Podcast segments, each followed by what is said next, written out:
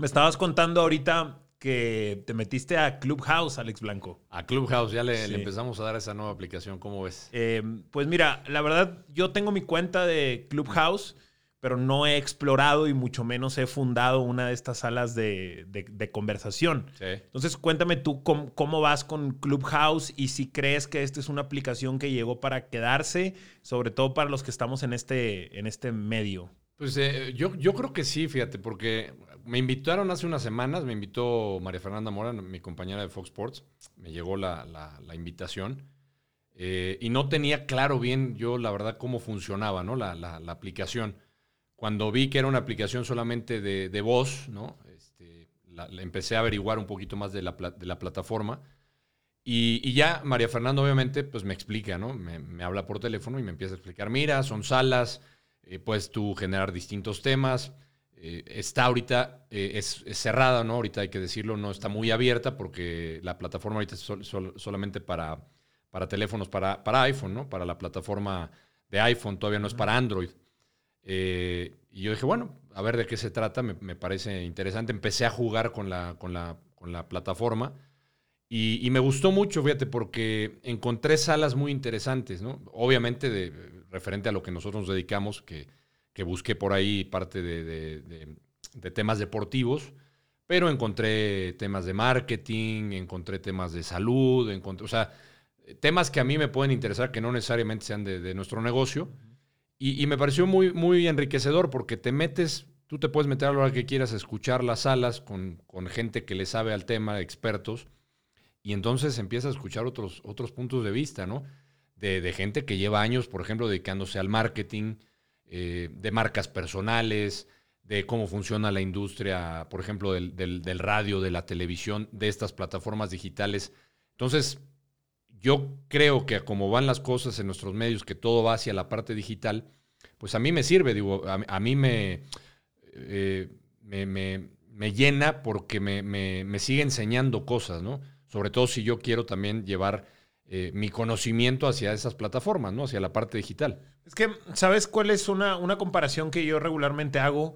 Eh, yo me hice en una estación de radio, que seguramente conoces en Monterrey, RG La Deportiva, donde es la constante recibir eh, llamadas de los aficionados. O sea, hay un contacto directo con los aficionados. De alguna manera, siento que todos los años que estuvimos recibiendo llamadas, que cada llamada era impredecible. O sea, podía venir una llamada suave, una llamada dura, podía venir una mentada de madre, e, e, etcétera. Eh, yo siento que de alguna manera como que fue preparación para luego la interacción masiva que tenemos hoy en, redes sociales.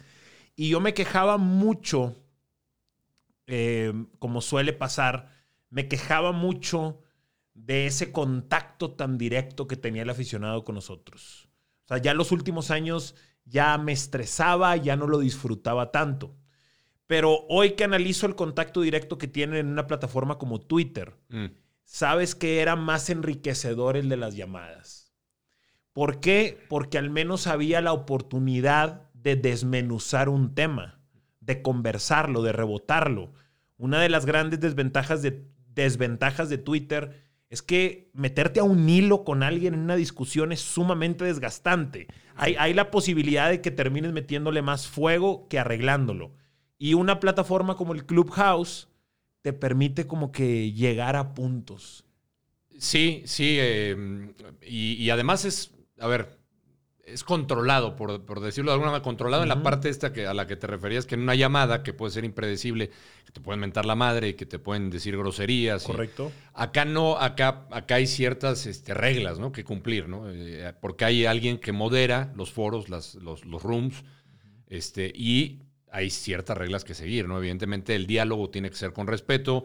Si alguna persona que se conecta, audiencia del público que te sigue, ¿no? Que se dedica a cualquier otra cosa y que, y que es un aficionado al deporte y quiere dar su opinión, eh, mientras lo haga con respeto, bienvenido. Yo, yo creo que esa es la parte interesante que también me ha llamado la atención porque hay gente, o en estos días que, que, he estado eh, jugando con la aplicación y que me he estado metiendo a hacer foros con el buen Fernando Huerta, al cual le mando un saludo, este, la verdad es que la gente ha respondido muy bien, o sea, se meten colegas, se mete eh, afición de todas partes del mundo, pueden estar este, escuchándote. Hay, por ejemplo, entrenadores que, que están atentos eh, en Japón, en unos en España, gente de Monterrey que, nos ha contactado, odontólogos, por ejemplo, me han tocado que, que son aficionados al deporte y me contactan, oye, y, y, cómo ves, este, por ejemplo, hablamos del Mundial de Clubes, de la actuación de Tigres, y te dan otra perspectiva que a lo mejor no tienes, como, como tú bien lo explicas en, en Twitter, no tienes esa interacción, porque además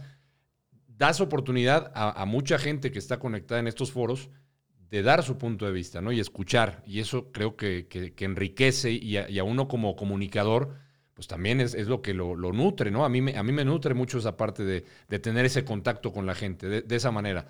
No porque de repente no, no, no te diga que a lo mejor gente que te esté escuchando, pues no te quiera a lo mejor mentar la madre de repente, Seguro pasa. Pero eh, de alguna manera elegante, por lo que he visto hasta el momento, pues te dicen, pues yo no estoy de acuerdo con lo que tú dices, ¿no? Es válido. Tú, tú, tienes, eh, tú tienes feedback eh, masivo, Alex. Mm. Y en, nuestra profesión, que es el comentario, la opinión, el periodismo deportivo, eh, sobre todo en estos tiempos, pues suele ser un feedback bastante tóxico. O sea, creo que un porcentaje superior es, es feedback tóxico. ¿Cómo lo manejas? ¿Cómo lidias con él? ¿Eres de los que ve feedback o prefieres ignorarlo? ¿Interactúas con ellos? ¿No interactúas? ¿Te importa convencerlos? ¿Los mandas al carajo? ¿Bloqueas? ¿No bloqueas? ¿Cuáles son tus políticas de redes sociales? Eh, fíjate, he ido cambiando porque al principio no, no me metía tanto en redes sociales. He ido cambiando porque si uno está en este negocio y no entiende cómo vamos evolucionando y no te adaptas, pues creo que mueres, ¿no? Y, creo que hay que entender esa parte.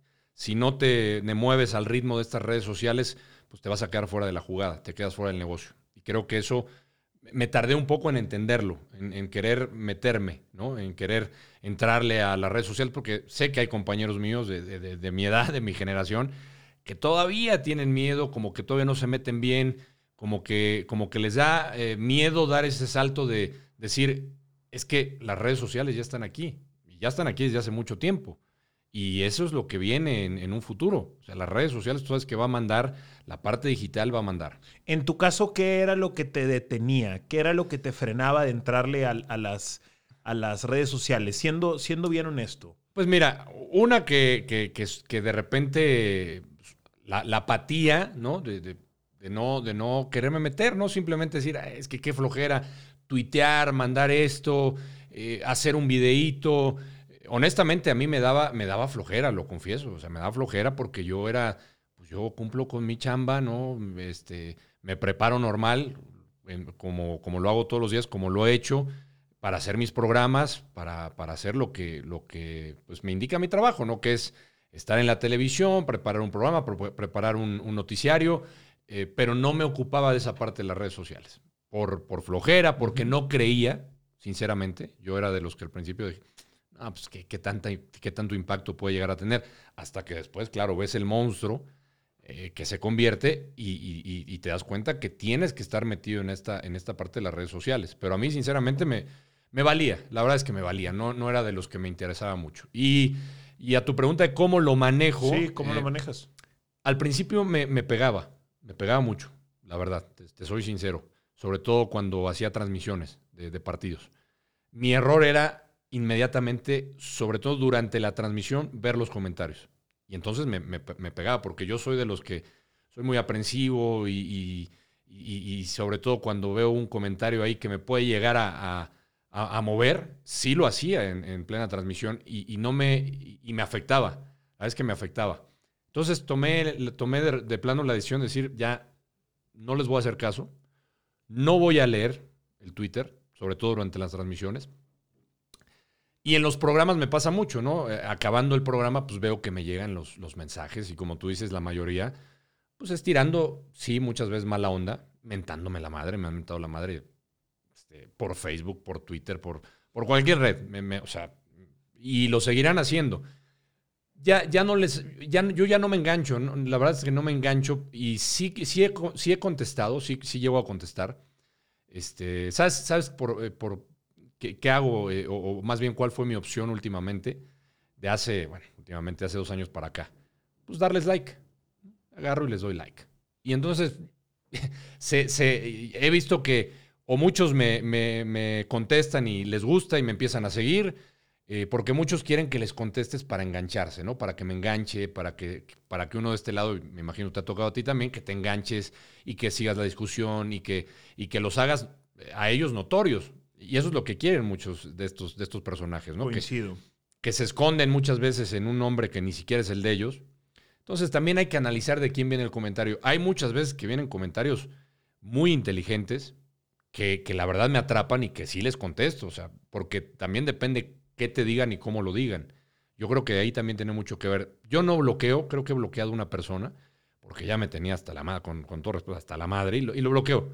Yo no soy de bloquear tampoco. Si me quieres decir, bienvenido, porque hablando de eso, ¿no? De estas redes sociales, creo que eso es, eh, o sea, imagínate, cuando empecé, hace ya más de 25 años, ¿quién se iba a imaginar que tuvieras herramientas como estas redes sociales para tener esa interacción?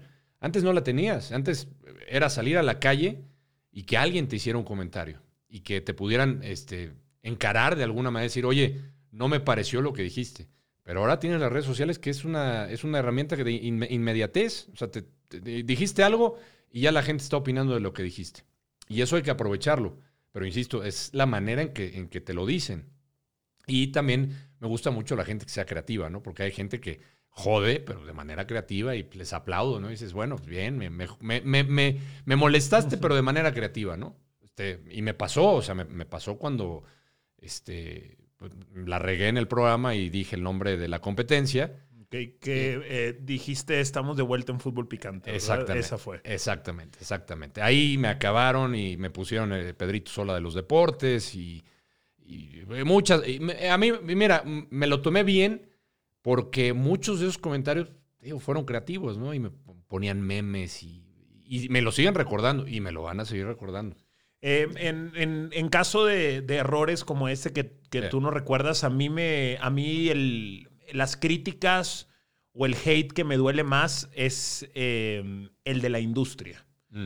Porque creo que los aficionados, pues están en todo, en todo su derecho, te van a hacer memes, se la van a botanear, te van a repetir una y otra vez. Pero al interior, creo que todos los que hemos estado frente a la cámara entendemos cómo puede suceder un error como ese, Alex.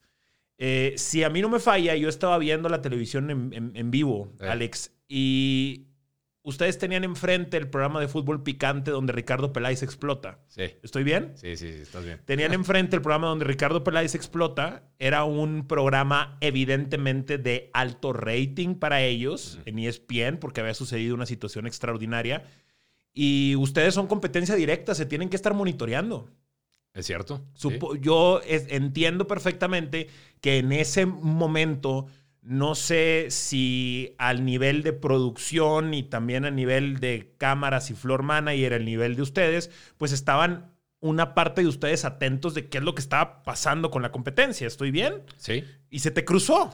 Eh, fue, fue, fue así. O sea, a ver, yo nunca. Eh, cuando me equivoco, soy el primero. Eh, siempre he sido así, es mi filosofía. Yo levanto la mano. Y la regué y la, cagué y duro. O sea, no hay otra palabra. o sea, la regué, me equivoqué me equivoqué. Ya después sí hay varias explicaciones detrás, por supuesto, pero yo acepto mi, responsabilidad porque yo siempre lo comento con los chavos, sobre todo que me preguntan, oye, cuando te dedicas a eso, eh, ¿qué, es, ¿qué es lo que recomiendas, no? Y qué es lo que se necesita. Bueno, pues necesitas estar con los cinco sentidos bien puestos.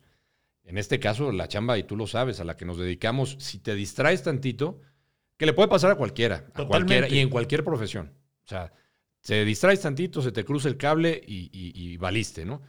Pero yo creo que sí, y bien lo dices, pues sí influyen varias cosas. En, ese, eh, en esa, noche, tú tienes razón, es normal estar viendo lo que hace la competencia. Entonces, la, producción, porque en ese, eh, ese, programa yo, yo era, me, tocaba conducir, yo era conductor, y entonces por el chicharo, pues me están diciendo, oye, pues es que allá está así, y, hay show, y, este ¿Qué hacemos? ¿Cómo, le hacemos? Entonces, en un afán mío de tratar de ayudar ¿no? a la producción, porque también este, esa parte me gusta mucho, ¿no? También eh, aportar al programa, no solamente eh, en la parte de, la opinión o, de estar como panelista o como conductor, me gusta también aportar en la parte de la producción, en las veces que pueda, ¿no? Y entonces yo le sugiero a la producción, les dije, busca a Carlos Hermosillo, a ver qué piensa, ¿no? sobre la marcha. Busca a Carlos Hermosillo. Y claro, como, como estás durante todo el programa y están, te están bombardeando, y volvemos al tema de las redes sociales, en las redes sociales ya estaba, ¿no? Todo esto ya estaba, ya era ya empezaba a ser tendencia, pues lo vas, lo, te lo vas guardando en la mente, ¿no? En la mente, en la mente. Entonces, recta final del programa, le digo, le confieso al productor, le digo, oye, pues hermosillo, ¿no? Le dije, vamos a buscarlo.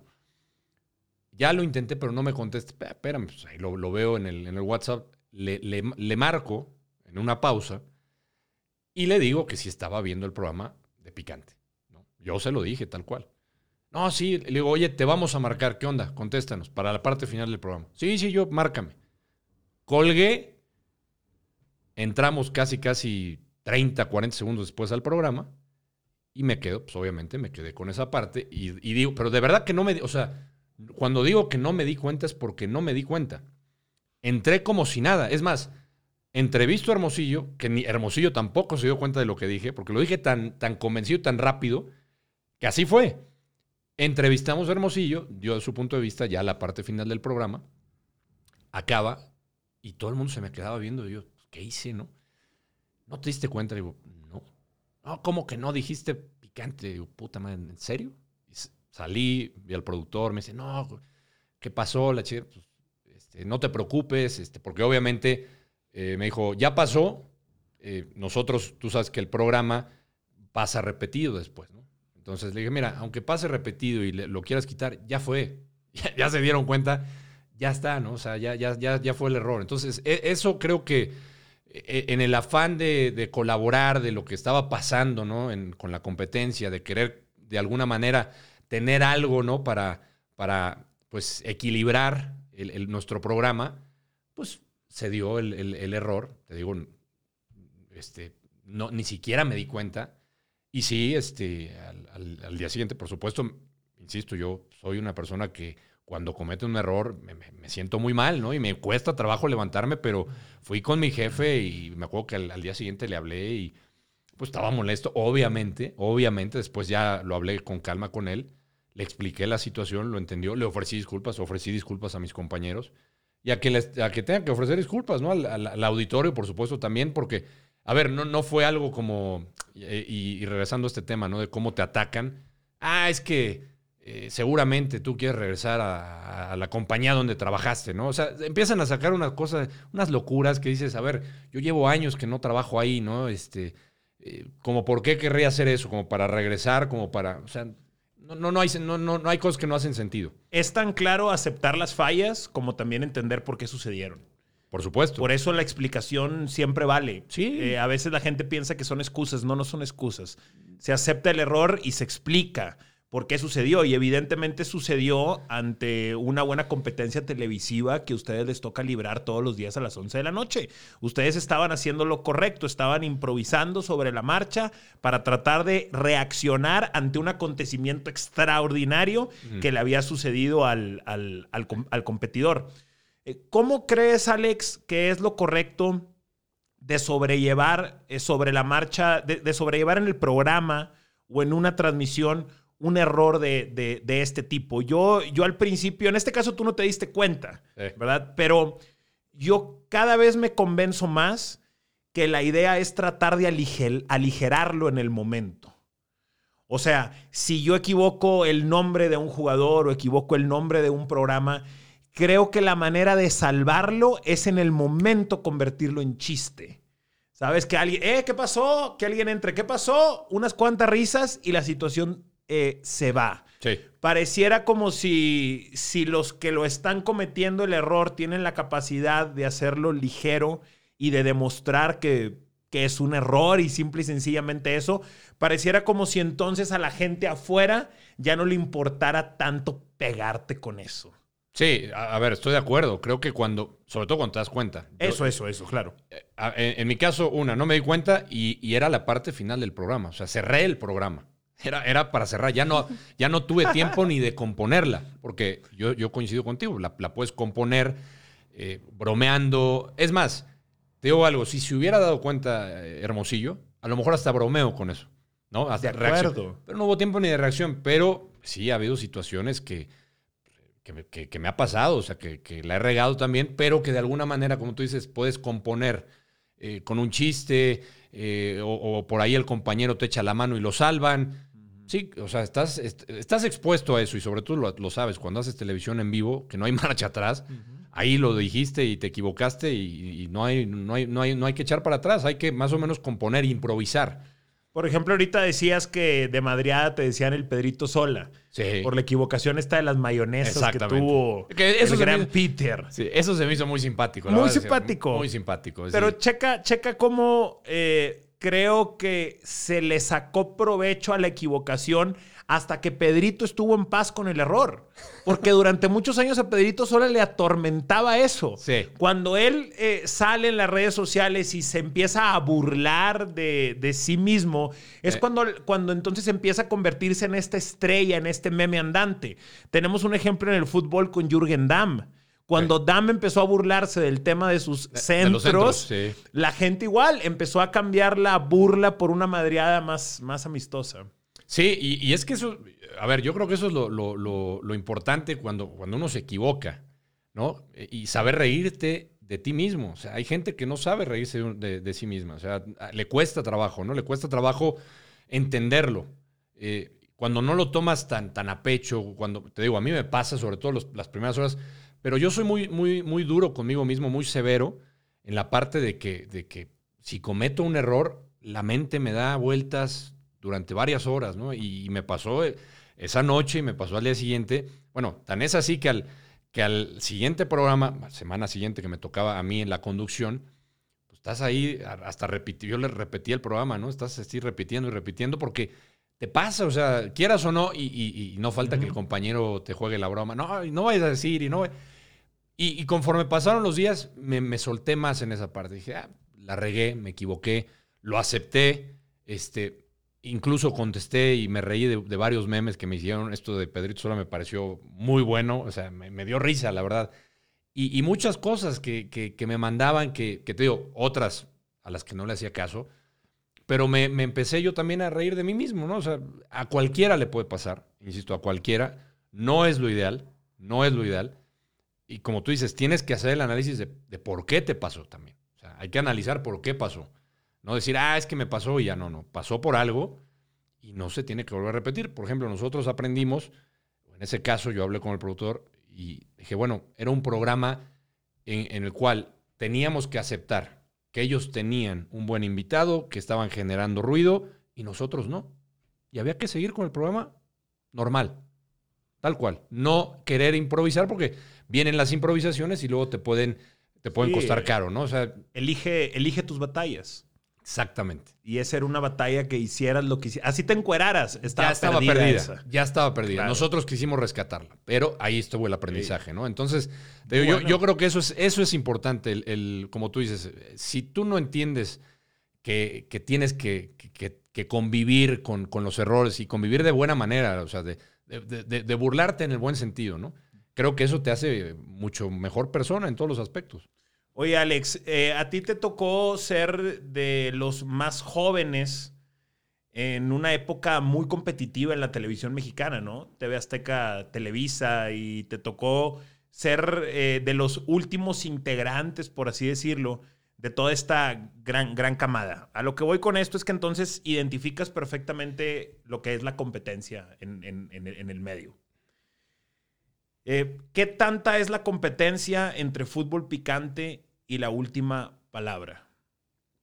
La, o sea, en, cuanto a... ¿Qué tanta es la competencia entre estos dos shows, eh, los dos shows principales de debate de ESPN y de Fox Sports? O sea, ¿qué tanto ustedes compiten en lo profesional, en lo personal? Eh, pudieras, eh, si pudieras compararla a lo mejor con las grandes batallas de los noventas o de los dos miles que se libraban entre TV Azteca y Televisa. Yo, o sea, sí, sí podía hacer una, similitud, ¿no? Una similitud de, en cuanto a rating, en cuanto a, eh, en ese tiempo era pues Azteca Deportes, ¿no? Eh, que empezó a subir mucho porque la, parte cuando yo llego era, ya era TV Azteca, que se acaba de privatizar, este, pero antes obviamente era Imevisión y traía todo el arrastre de lo que era este, José Ramón y esa, esa gran escuela, es la, realidad, pero con, con la privatización ¿no? de, de TV Azteca, la competencia toma, toma, pues, toma otro color, ¿no? Toma otro sentido. Toma pues. otro sentido, correcto. Y si lo trasladamos hoy en día, me parece, hablando de competencia, por supuesto, es, eh, nosotros, la última palabra, pues nuestra competencia directa, nosotros vemos que sí es el, programa de fútbol picante, es el que con el que competimos todas las noches. ¿Y qué tan clavados, qué tan clavados están en la competencia última palabra contra fútbol picante? ¿Cómo se vive? Mucho, o sea, mucho, en, el sentido que nosotros tenemos claro que, que nos hemos ido transformando conforme han pasado los años, transformando en el sentido que ellos marcaban antes mucho mejor que nosotros. Entonces, para nosotros eh, era, eran ciertas metas, las, metas eran, por supuesto, marcar bien y ganarle a la competencia directa. Ese, ese fue siempre uno de los objetivos principales, porque, a ver, eh, la, historia de, fútbol picante, evidentemente, por los años que tiene el programa, tienen más años que, la última palabra, pues era que te llevaban ya de entrada ganada ese terreno, ¿no? Por, por los años, por el tiempo por el público que habían logrado eh, captar. Nosotros, particularmente, empezando la última palabra, yo, no empecé la última palabra, yo empecé en, el noticiario, en Central Fox. Pero antes de eso, nosotros hicimos un programa para Estados Unidos que se llamaba Fútbol sin Códigos, que digamos que fue, eh, era una especie de última palabra solamente para Estados Unidos, para la parte de Fox Deportes. Entonces, yo te diría que a mí, yo hablo en lo personal, eh, y, seguramente tal vez también para, para el ruso Brailovsky, que fuimos los que llegamos juntos en 2011, para Fox Deportes. Nosotros iniciamos ese proyecto. Era un programa de, polémica en la noche que se llamaba Fútbol sin Códigos y el formato era de un conductor estando de pie. El, formato que tiene la última palabra. Por eso yo siempre digo que esa fue como la semillita, ¿no? Claro. La semillita de la última palabra en, en, Estados Unidos, porque ya después la última palabra se, se pasó en aquí y en, Estados Unidos, ¿no?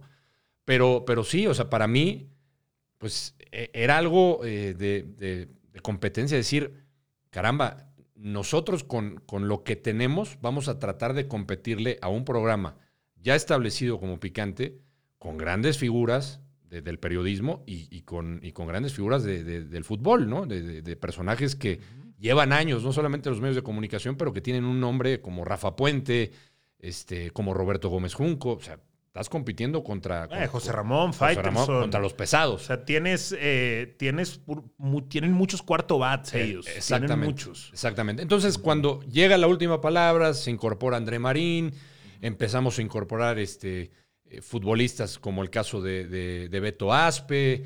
Aguinaga, se, han, se, han, se han ido incorporando piezas importantes y conforme ha ido pasando el tiempo, el rating mejoró para nosotros. El rating, te puedo decir que nosotros eh, pues lo, ganamos, lo, ganamos frecuentemente ahora el rating en la competencia directa.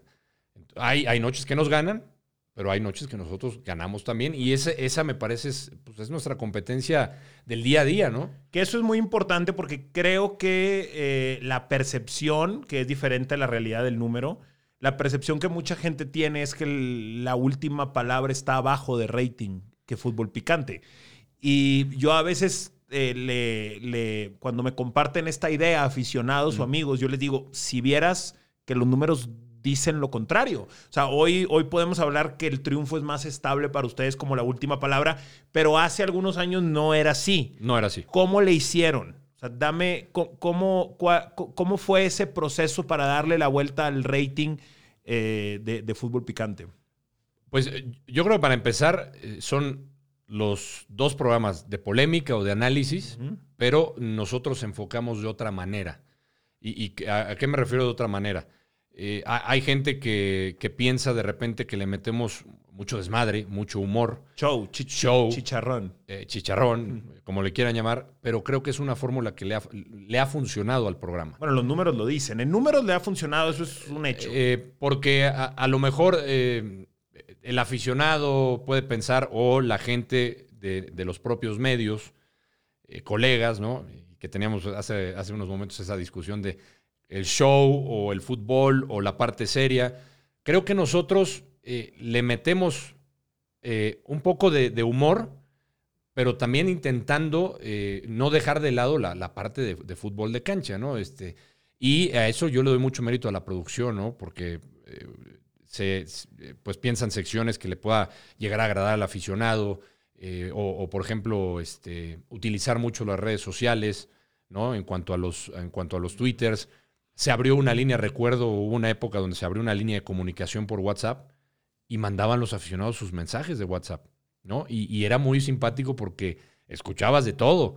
Y ahí escuchabas este, desde también mentadas de madre y te preguntas, este, oye, ¿y por qué el ruso le va a la América? no sé, o sea, yo creo que han no, te puedo decir cuál ha sido la fórmula exacta, pero, creo que por ahí, este, creo que por ahí está, eh, creo, eh, la parte de, ese éxito. Porque a la gente, yo a la gente que me encuentro en la calle que me dice, no me los pierdo. Eh, son como mi novela. Alguna vez se me acercó un, cuate y me dijo, son como, como mi novela.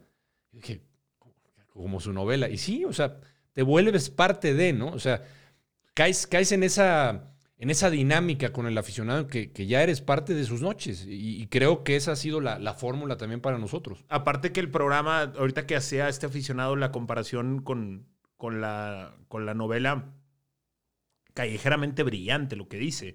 Porque al final de cuentas la estructura está. O sea, hay un villano, hay un bueno, hay una víctima, hay un victimario. Sí. Eh, o sea, esos, eh, los comentaristas van tomando el lugar de esa personificación. Yo sí creo que la clave fue esta fórmula de polémica que lograron armar entre, entre ustedes. ¿Tú cuándo dirías o cómo dirías que se fueron dando cuenta que esto daba?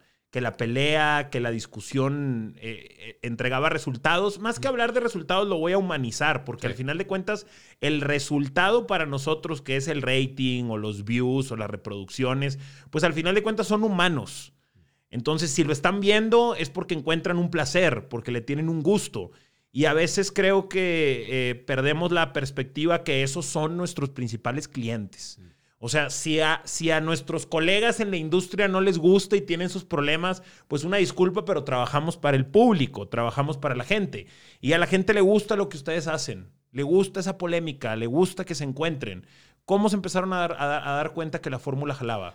Pues mira, yo creo que fue una, una combinación, ¿no? Una combinación de, de ver los, los números, porque evidentemente tienes que verlos. Yo sé que esta parte, a lo mejor la, gente puede decir, ah, es que eh, nosotros pensamos que la competencia está arriba de ustedes, ¿no? Que Picante puede marcar más que la última palabra. Pues, pues sí, pero si tú te basas también en los números, que lo tienes que checar, tú lo sabes, los productores. Chamba de los productores es ver cómo está marcando el programa, ver cómo puede funcionar. Creo que fue una combinación. Se empezaron a dar cuenta que este tipo de polémica que hacíamos, combinada con con, humor, con la creación de, personajes, si tú quieres, o, tener bien identificados los personajes, con cosas eh, simpáticas, mezclando a lo mejor eh, eh, cuestiones con la gente, como meter estas cosas que te digo de las llamadas en el, WhatsApp, los twitters, los memes. Este, creo que esa parte se, se dieron cuenta los productores de decir, mira, está funcionando de esta manera vamos a seguir haciendo esa fórmula, ¿no? Porque los está reflejando en los números y vamos a seguir con, la fórmula como, como hasta el momento. O sea, no, no, no con eso quiero decir que nadie de, la última palabra no sea un análisis serio. hay, hay, hay un análisis serio. Eh, es como lo mezclas también, es como lo, lo, lo, lo, transmites. Yo, siempre trato de decirle a, la gente cuando se explica todo esto del personaje o la persona o las líneas editoriales, creo que la flexibilidad está en la forma. Mientras el fondo sea honesto, mientras el fondo sea inteligente y exista, creo que estamos a salvo. La flexibilidad viene en la forma. Si se gritan, si no se gritan, si se menta la madre, si no te mentan la madre, si discuten, si no discuten, si hay bromita, si no hay bromita. Eso, es, eso es forma. Eh, mientras, mientras exista un fondo detrás, que creo que la mayoría de los temas Ustedes lo logran en, la última palabra, lo logran en picante, lo logramos nosotros en TUDN en línea de cuatro. Eh, pero muchas veces la crítica es muy normal que el consumidor se quede atrapado en la forma. Sí. porque ahí está la parte seductora de todo esto. Pero creo que mientras el fondo esté cuidado, que es lo que dices, Alex, creo que nosotros nos, debemos de sentir en, paz, pues, haciendo nuestro trabajo. Yo, yo creo que sí, porque, eh, y, te digo, y yo le doy mucho mérito a la producción, ¿eh? Mucho mérito, porque, por supuesto, ellos elaboran la escaleta, el programa, ellos lo arman, ellos eh, durante el día... se lo imaginan. Claro, se lo imaginan, ven los temas y, y también ven la manera de darle vuelta, ¿no? ¿Cuál es la manera de darle vuelta? Bueno, pues a lo mejor me creo una sección, por ejemplo, en mi caso que se crearon el estanque del tiburón, ¿no? Eh, oye, vamos a crear esta sección donde pues vas a generar a lo mejor polémica, eh, vas a sacar algunos datos que puedan llamar la atención, eh, comprobados, estadísticas, datos duros, y de ahí tú haces tu, tu, digamos, tu ponencia y le tiras a, los panelistas este, para generar polémica. ¿Cómo, ¿Cómo puede ser? ¿no? Y entonces es una parte en donde pues ya también depende de uno, ¿no? Pues yo ya le pongo un poco de, drama, un poco de sabor a la sección y este y hay unos tiburoncitos ahí dando la vuelta y entonces se los mando a Brailovsky o al que esté y, y, también uno como, como conductor o como panelista, pues ya, ya debes de, saber también, ¿no? El, el, timing ese que debes de tener con, con, el compañero, ¿no? Quién se puede enganchar, quién se puede prestar. Son, son muchas cosas que, que creo que complementan lo que tú dices, ¿no? la fórmula exitosa que que hasta el momento pues siguen ahí, ¿no? Ha marcado bien, ahí están los números. Evidentemente yo creo que hay espacio para, para mejorar muchas cosas, como siempre. Y hay otras cosas a lo mejor que, pues, a colegas sobre todo, a lo mejor no les, no les gusta, ¿no? Porque preferirían hablar de otras cosas, eh, de otra manera, de, otra, digamos, darle otro, acercarse de, otro, de otra manera a estos temas, ¿no? Pero es, una industria de entretenimiento también. Estamos en la, industria de entretenimiento, que creo eso también ha ido cambiando con los años. Yo te lo puedo decir porque yo cuando empecé, pues, era muy raro encontrarte algo así en, la televisión. Eh, esa, esa, parte como que estaba peleada. El, entretenimiento como que todavía con la parte del deporte era más seria, ¿no? Eh, y, no, el deporte no tiene por qué ser serio, al contrario, yo creo que va de la mano del entretenimiento.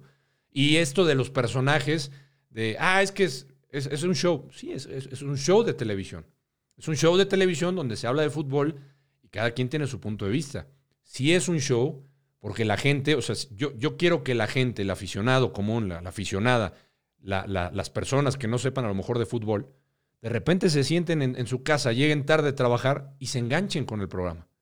Y a lo mejor yo ya capté a alguien que no le gustaba el fútbol, pero que le gustó el programa y eso va a generar que le guste el fútbol. Entonces, eh, es, algo, es algo muy, muy, em, ¿cómo te diré?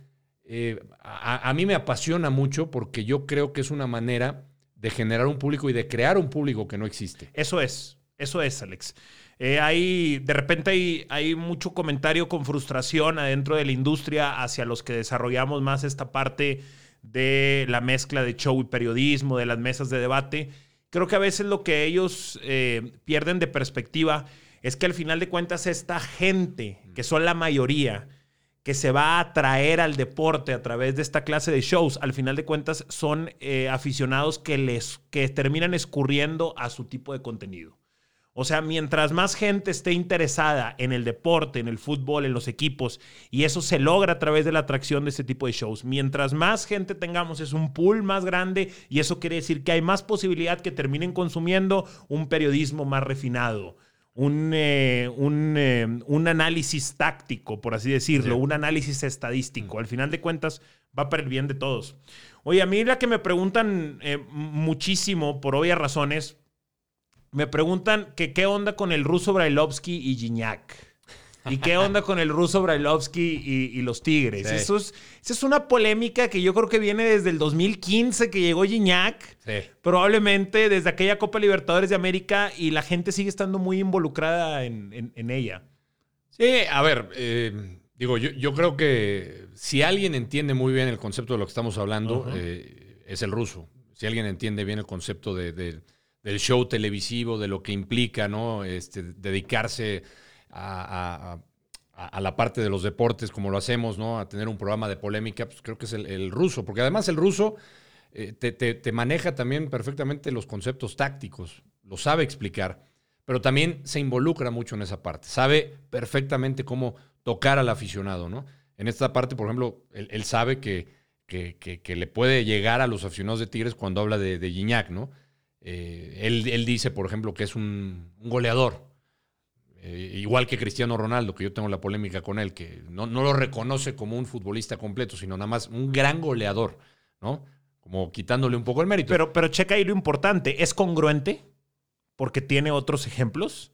O sea, mantiene, mantiene su línea de comentario y encuentra una rendija por donde hacerlo lógico. O sea, no, no pelea algo ilógico. No, no. Encuentra una buena rendija de comentario. No, eh, a ver, este, yo llevo muchos años conociendo al, ruso y además le aprendes mucho porque es como tú dices, este, sus argumentos son muy válidos. O sea, él sabe por dónde escaparse, ¿no? Cuando, cuando parece estar acorralado, tiene algo para salir y no está diciendo ninguna mentira, porque Cristiano Ronaldo pues, es un gran delantero, el mejor si tú quieres. Ya será cuestión de estilos o no, o de perspectivas, si no, lo consideras un futbolista completo o simplemente un, goleador, igual que Gignac. Porque él va con esa línea de Gignac. Ahora, ¿de dónde, ¿de dónde se agarró el ruso, por ejemplo, con Gignac en aquella final de la Libertadores? En donde él decía, eh, eh, empezó a recibir patadas, ¿no? Y Gignac desapareció, ¿no? Eh, y, y, no solamente él, muchos de Tigres no, no, no aparecieron en esa final de la Libertadores. Se esperaba más y tiene razón el ruso, porque Gignac lo contrataron para ganar ese, fue, uno de los objetivos, ganar ese torneo. No se consiguió. Ya después, ¿no? En el tema de que, eh, como, si es algo personal, porque está la parte también del conductor y aquí entra André Marino. Y es. Va y lo, pica con Gignac y, tienes algo personal con él y tienes algo personal. Entonces ya entra la afición. O sea, me, acuerdo que un día que, fue el ruso al, Estadio de los Tigres, que le mentaron la madre y y él agarró la onda y empezó ahí a, con ellos, ya sabes, este, a poco ahí en tono de, burla. Comprende el, eh, comprende el show. O sea, lo que, lo que ahorita creo que dejas muy claro también es que eh, André Marín, siendo el anchor, siendo el conductor principal de la mesa, juega un rol importantísimo en apretar esos botones, ¿no? Claro. Y él logra llevar al ruso a ese extremo, ¿no? Lo va llevando con sus preguntas y así. Y, lo saca a veces de sus casillas, no solamente al ruso, a, la mayoría de la mesa nos ha sacado a veces de, nuestras casillas, ¿no? Y eso es el rol, pues es el rol de André, ¿no? André comprende y dice, ah, ya me acordé que tú hablabas esto de Gignac y pues yo no te voy a dejar con, con Gignac, ¿no? Yo, yo, yo regularmente veo que las polémicas más exitosas son las que llevan una buena carga de realidad, mm. una buena carga de honestidad. O sea, tiene que tener una carga de realidad en todo esto.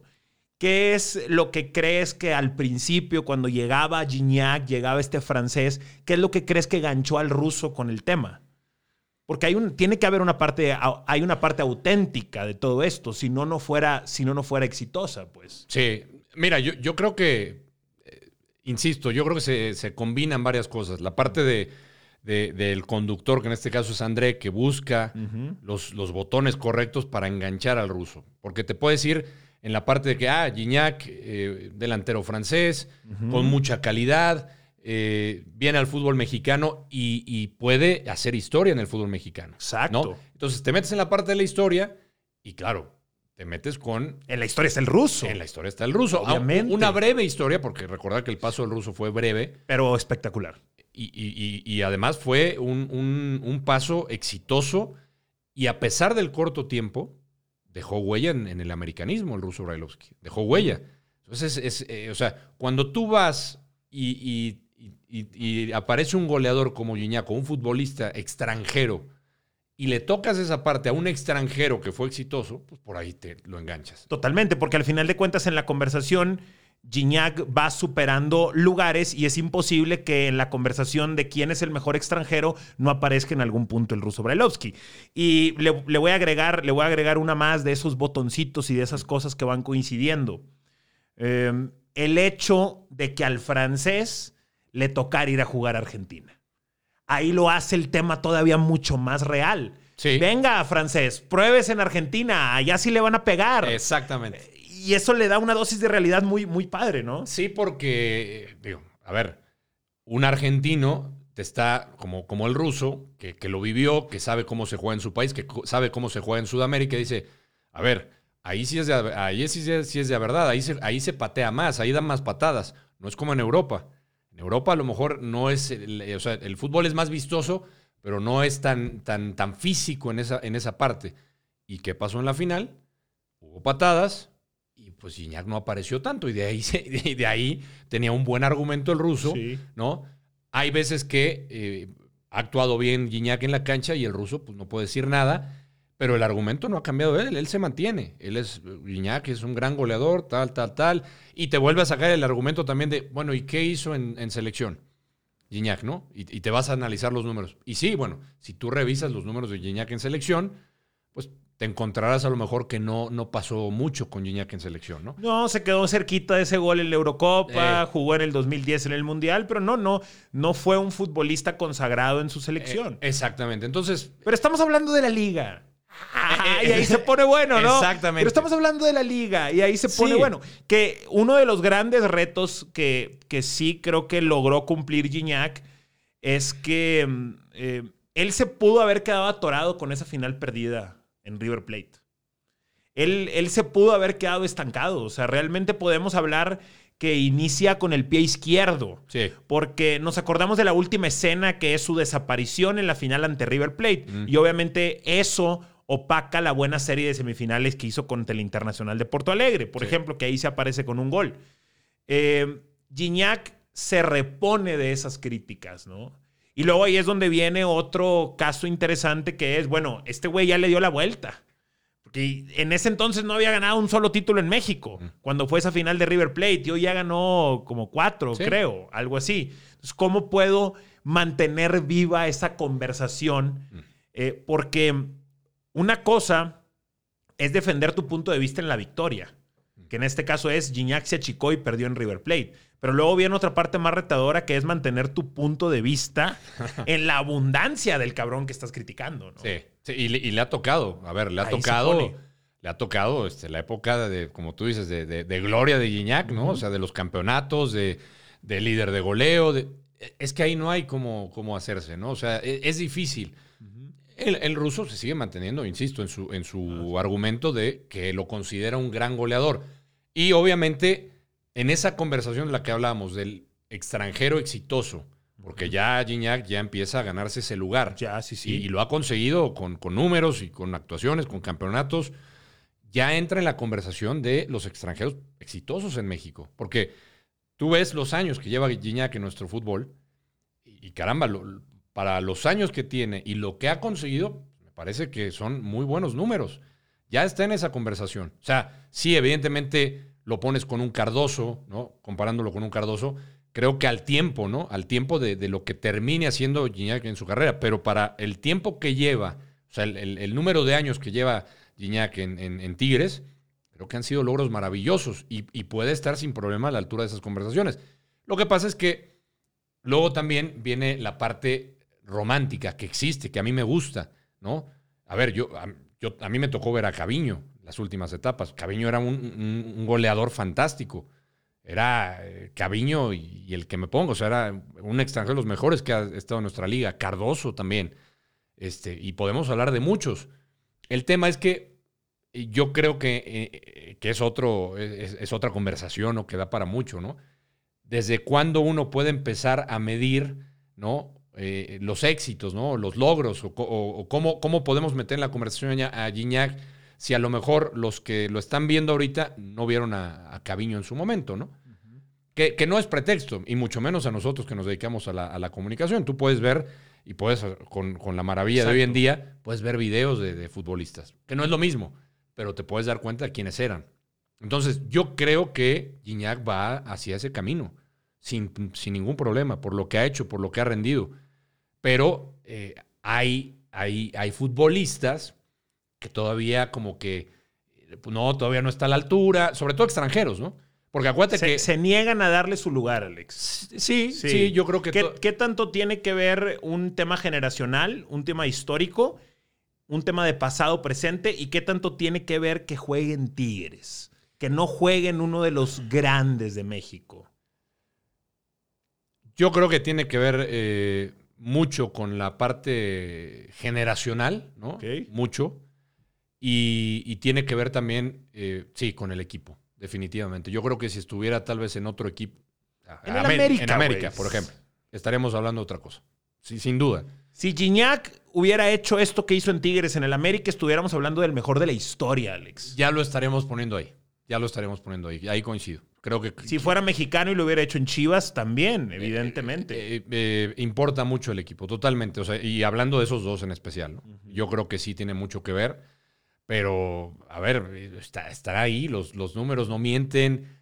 Eh, yo, yo, sé que, por ejemplo, eh, antes, no hablando de los extranjeros, venían de más calidad. Hoy vemos muchos extranjeros que a lo mejor no todos tienen la, calidad. Y vemos muchos extranjeros, pero eh, Gignac cumple el requisito de los extranjeros que venían antes al fútbol mexicano. O sea, de los que rendían. De esos extranjeros que, que valía la pena eh, que tú ibas al estadio a ver a ese extranjero. Por Gignac yo puedo decir lo mismo. O sea, pagas el boleto para ir a ver a, a Gignac porque es un extranjero que ha rendido. ¿Crees que Tigres pueda extender su grandeza más allá de Gignac? Hay mucha incertidumbre de qué va a pasar con Tigres cuando se vaya a Gignac. Yo creo que le ha ayudado mucho Gignac. Yo creo que le ha ayudado mucho. O sea, yo no veo que Tigres sea el mismo con y sin Gignac. Yo no lo veo. No sé si tengan la idea de, conseguir un refuerzo de esas características, de ese nombre, un extranjero que pueda llegar a ser mediático, porque Gignac, o sea, no, hablo nada más de la parte cancha. Gignac también ha sabido meterse en la parte mediática. Lo ha hecho muy bien. De, como quieras, ¿eh? verlo del lado positivo, del lado negativo si tú quieres, que a lo mejor hay comentarios que no han sentado bien, que no han caído bien a, la prensa o a la afición, pero el tipo ahí está, mediáticamente está presente. Y además mucho de lo que dice lo avala en la cancha. Casi siempre lo avala en la cancha. Entonces yo creo que la historia de Tigres definitivamente ha sido otra con Gignac. Y una, una, cosa que no contaban en la ecuación, ya era una contratación perfecta, si ponías en la balanza lo deportivo y lo mediático, pero no contaban con la durabilidad de. Porque Gignac llegó de 27, 28 años, creo 28 años llega, casi 29. Y llegaba con una tendencia al sobrepeso. Mm. A él en Francia lo apodaban inclusive eh, de manera de burla y de bully con el tema de su peso. Marcelo Bielsa es el que pudo concientizarlo mucho en eso. Pero hoy podemos decir que a sus 35 años Gignac probablemente está en la mejor forma física y mental de su carrera. Eh, eh, ellos pensaban que Gignac venía, decían, este francés viene tres años. Y se va. Y se va. Viene a darnos dos, tres años y se va a unos cuantos campeonatos.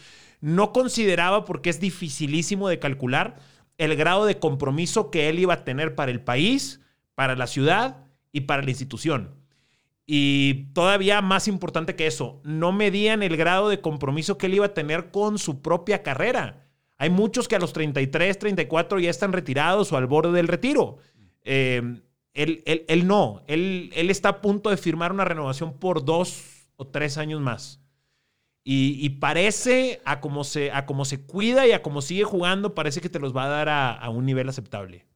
Bueno, y, es que ahí se, se, refleja la, manera de trabajar de Gignac, ¿no? Y a lo mejor de eh, el futbolista que viene de fuera. No todos, no todos, pero creo que eh, el cuidarse en la alimentación, el cuidar el físico, el no distraerse, eh, el, estar enfocado en la familia, me parece, no lo conozco, me, da la sensación que es un hombre de familia, ¿no? Que tiene esa parte muy clara.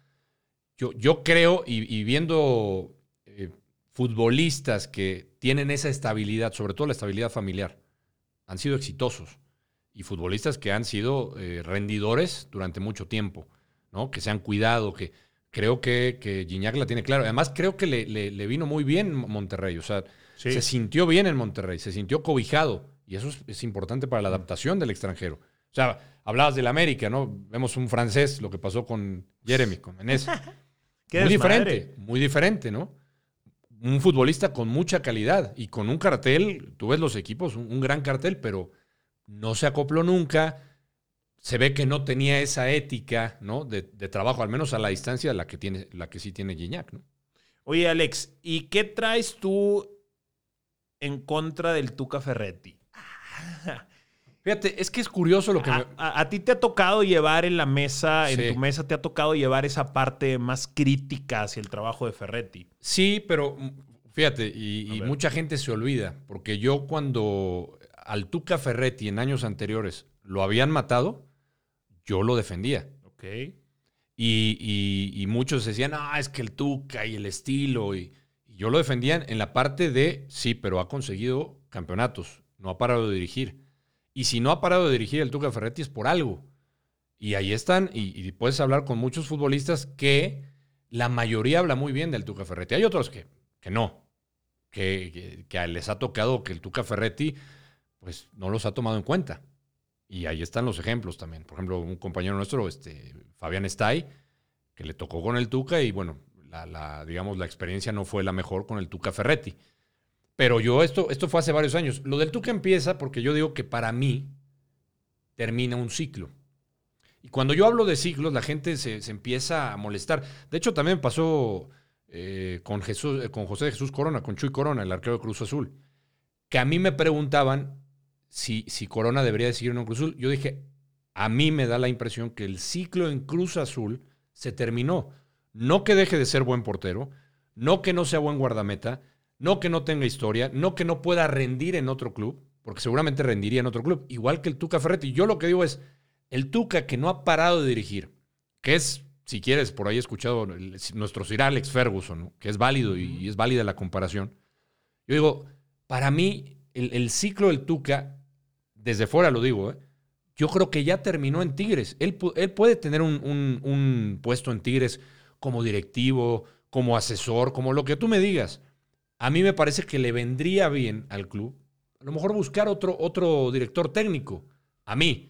O sea, no estoy diciendo que no sirva y que no haya servido como técnico, porque yo lo que le pido al Tuca muchas veces es que el equipo dé más, porque siento que puede dar más Tigres, porque tiene futbolistas como para dar otra cosa. Y, la realidad es que Tigres a veces es muy irregular en ese aspecto, en la parte del aspecto de, fútbol más ofensivo, ¿no? Que te puede dar más. Yo, eh, y por eso yo decía eh, en la final del Mundial de Clubes, a mí sí me decepcionó Tigres. Sí me decepcionó. Es que dice, no, es que enfrentó al mejor del mundo, al Bayern. Sí, pero yo escuchaba compañeros, colegas de Monterrey, semanas antes decir, es que sí se le puede ganar al Bayern, sí se le puede hacer daño al Bayern. Pues sí, claro, si tiras a portería, si intentas tirar a portería, pero con un disparo a portería. O sea, e, esa parte es la que me decepcionó. Si quieres, después ya hablamos de, oye, pero perdiste 1-0 con el mejor del mundo. Yo creo. ¿Te decepcionó la estrategia que mandó el Tuca, la forma en la que planeó el juego? De entrada, me parece era la adecuada. Primer tiempo. Ah, pero oye, vas perdiendo por un gol. Y conforme pasan los minutos, ¿no ves algo distinto? ¿No te quieres arriesgar a más? Eso es lo que yo cuestionaba. ¿Por qué no? Eh, ¿Por qué de repente cambiar el.? Porque, porque hemos visto un Tuca Ferretti flexible, a veces, cambiando sus formas, ¿no? y su estilo y sus jugadores.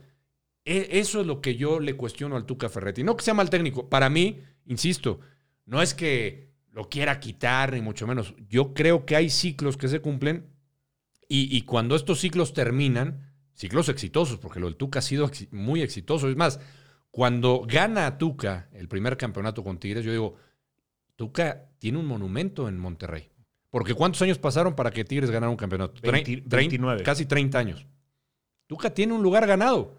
El tema es que para mí hay fórmulas que siento que sí se desgastan. Es lo único que digo. Y este podcast lo estamos grabando a tres meses de que se venza su contrato mm.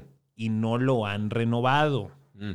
Tienen negociando y viéndolo de su renovación prácticamente la última parte del 2020.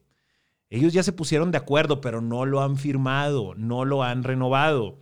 Entonces, Alex, eh, ¿crees que el ciclo de Ferretti con Tigres debe de llegar a su fin. Te, voy a decir algo, la gente en Monterrey, la gente, el público de Tigres, específicamente hablando, está muy dividido en el tema. Yo diría que está cerca de un 60-40 o de un 50-50 entre... Y todos expresándose con respeto. Hasta el más antituca de todos reconoce y agradece lo que el Tuca Ferretti hizo por los Tigres en esta época dorada. Pero mm, toda época, hasta las más doradas, tienen su fin. Y la conversación está muy abierta. ¿Tú crees que debe ya eh, terminar este ciclo del Tuca? Para mí sí. Para mí sí. A ver, eh, este, yo, yo decía, ¿qué mejor manera de terminar? A lo mejor para el Tuca que se fuera con un título, que ahorita, por ejemplo, en esta actuación del Mundial de Clubes, muy buena actuación, histórica, porque no lo había logrado ningún equipo, llegar a la final. Bueno, vamos a ver cómo le va en este torneo. Si llega a la final y se corona el Tuca Ferretti, yo digo, qué mejor manera de, de, te vas en la cumbre, te retiras en la cumbre, te das un paso al costado de un equipo que le diste todo, no paraste de dirigir, te retiras en ese equipo, o a lo mejor, no sé, un año sabático, y no sé si le, quiera seguir dirigiendo el Tuca o quiera dedicarse al, al aspecto administrativo, la parte de los directivos, no lo sé. Yo, viéndolo desde fuera, a mí me parece que sería sano terminar eh, esa parte con el Tuca Ferretti. Sería sano cerrar el ciclo con Tigres. Bueno, inclusive cumplió con la asignación pendiente, que era la, parte internacional. Ya ganó la CONCACAF, tuviste una participación histórica para México. Si pudiera llegar a considerarse una especie de final perfecto, de final perfecto para, para, marcharse. Y, lo aclaro, te digo, porque no, no tengo nada contra el Tuca Ferretti. O sea, yo no, yo, no, eh, al contrario, es más, lo que pasa es que la gente eh, se acuerda de la última parte, de esta última parte en donde yo he dicho que eh, el, ciclo debe terminar, pero no recuerdan cuando yo lo defendía. Cuando muchos lo atacaban y yo lo defendía. Eso nadie se acuerda. Y tampoco se acuerda seguramente el Tuca Ferretti, porque se acuerda nada más, porque así es, es la realidad. El futbolista o el entrenador se acuerda de lo malo. Jamás he visto que un futbolista o un entrenador te diga, ah, ¿sabes qué? Sí me acordé cuando, cuando hablaste bien de mí. Pues claro que no. Se acuerdan de cuando les tiras y cuando es lo malo. Y, pero yo les, yo aquí a través de, tu podcast los invito a que a los futbolistas que nos están viendo, a los entrenadores que digan, ah, mira, yo recuerdo cuando tú hablaste bien de mí, pues eso no lo van a decir. No, no, no. No, lo van a decir. No, les pasa de noche esa parte. Claro, no se acuerdan. Les, eh, les, resalta solamente la negativa, les resalta la crítica. Bueno, y la pregunta es, compadre, ¿a quién traes? Si no va a ser el Tuca Ferretti, mm. insisto, Estamos a tres meses de su renovación y no se ha firmado. Hay una gran posibilidad que en lo oscuro Tigres esté ya considerando un nuevo técnico para verano. ¿A quién traes? ¿Quién te gustaría eh, para que le diera continuidad a esta década dorada de Tigres? Pues mira, yo, seguramente tú estarás más enterado, ¿no? En, la interna de Tigres. Yo sé que, por ejemplo, eh, en la parte esta de, de ir pasando de, generación en generación, por así decirlo, el conocimiento. Eh, está un niño en el cuerpo técnico, ¿no? Están niño y el Chima Ruiz, que pudieran ser magníficos relevos, pero siento que no están listos. Siento que el Tuca los está planeando y los está llevando para el 24, que sería como la, extensión de su renovación. La parte final, correcto. Pero a ver, ¿qué me dices, por ejemplo, eh, así barajeando nombres? Curiosamente, el que no ha firmado tampoco en León es Nacho Ambriz y tú hablas con, la gente de Grupo Pachuca y te dicen, te dicen como te dicen en Tigres, es cuestión de tiempo, ya está arreglada la renovación del profe, pero está muy curioso que Nacho Ambriz no ha firmado su renovación. Creo que Ambriz pudiera llevar la posesión de balón de Tigres a un nivel superior. ¿Por qué no pensarlo? Por lo que ha reflejado en León, por el estilo de juego, sí, me parece. O sea, si uno hace las, el, sim y la comparación de, futbolistas, ¿no? Porque en León hay, futbolistas de gran pie Creo que si lo trasladas a Tigres con lo que ha hecho Nacho Ambriz, como ha hecho jugar al equipo, porque además lo ha hecho jugar bien, constante. Ahora, Nacho Ambriz en el título que consigue cambió en la liguilla. No era el mismo León. Aprendió, aprendió a jugar liguillas. Que eso es importante. Importantísimo. Eso es muy importante para, para el tema de los títulos, ¿no? Sobre todo. Yo te diría que Nacho Ambriz no me suena nada descabellado para Tigres. Te voy a dar otro nombre. Y aclaro, yo sí quiero que Ferretti renueve. Yo sí creo que debe de quedarse tres años más, ah.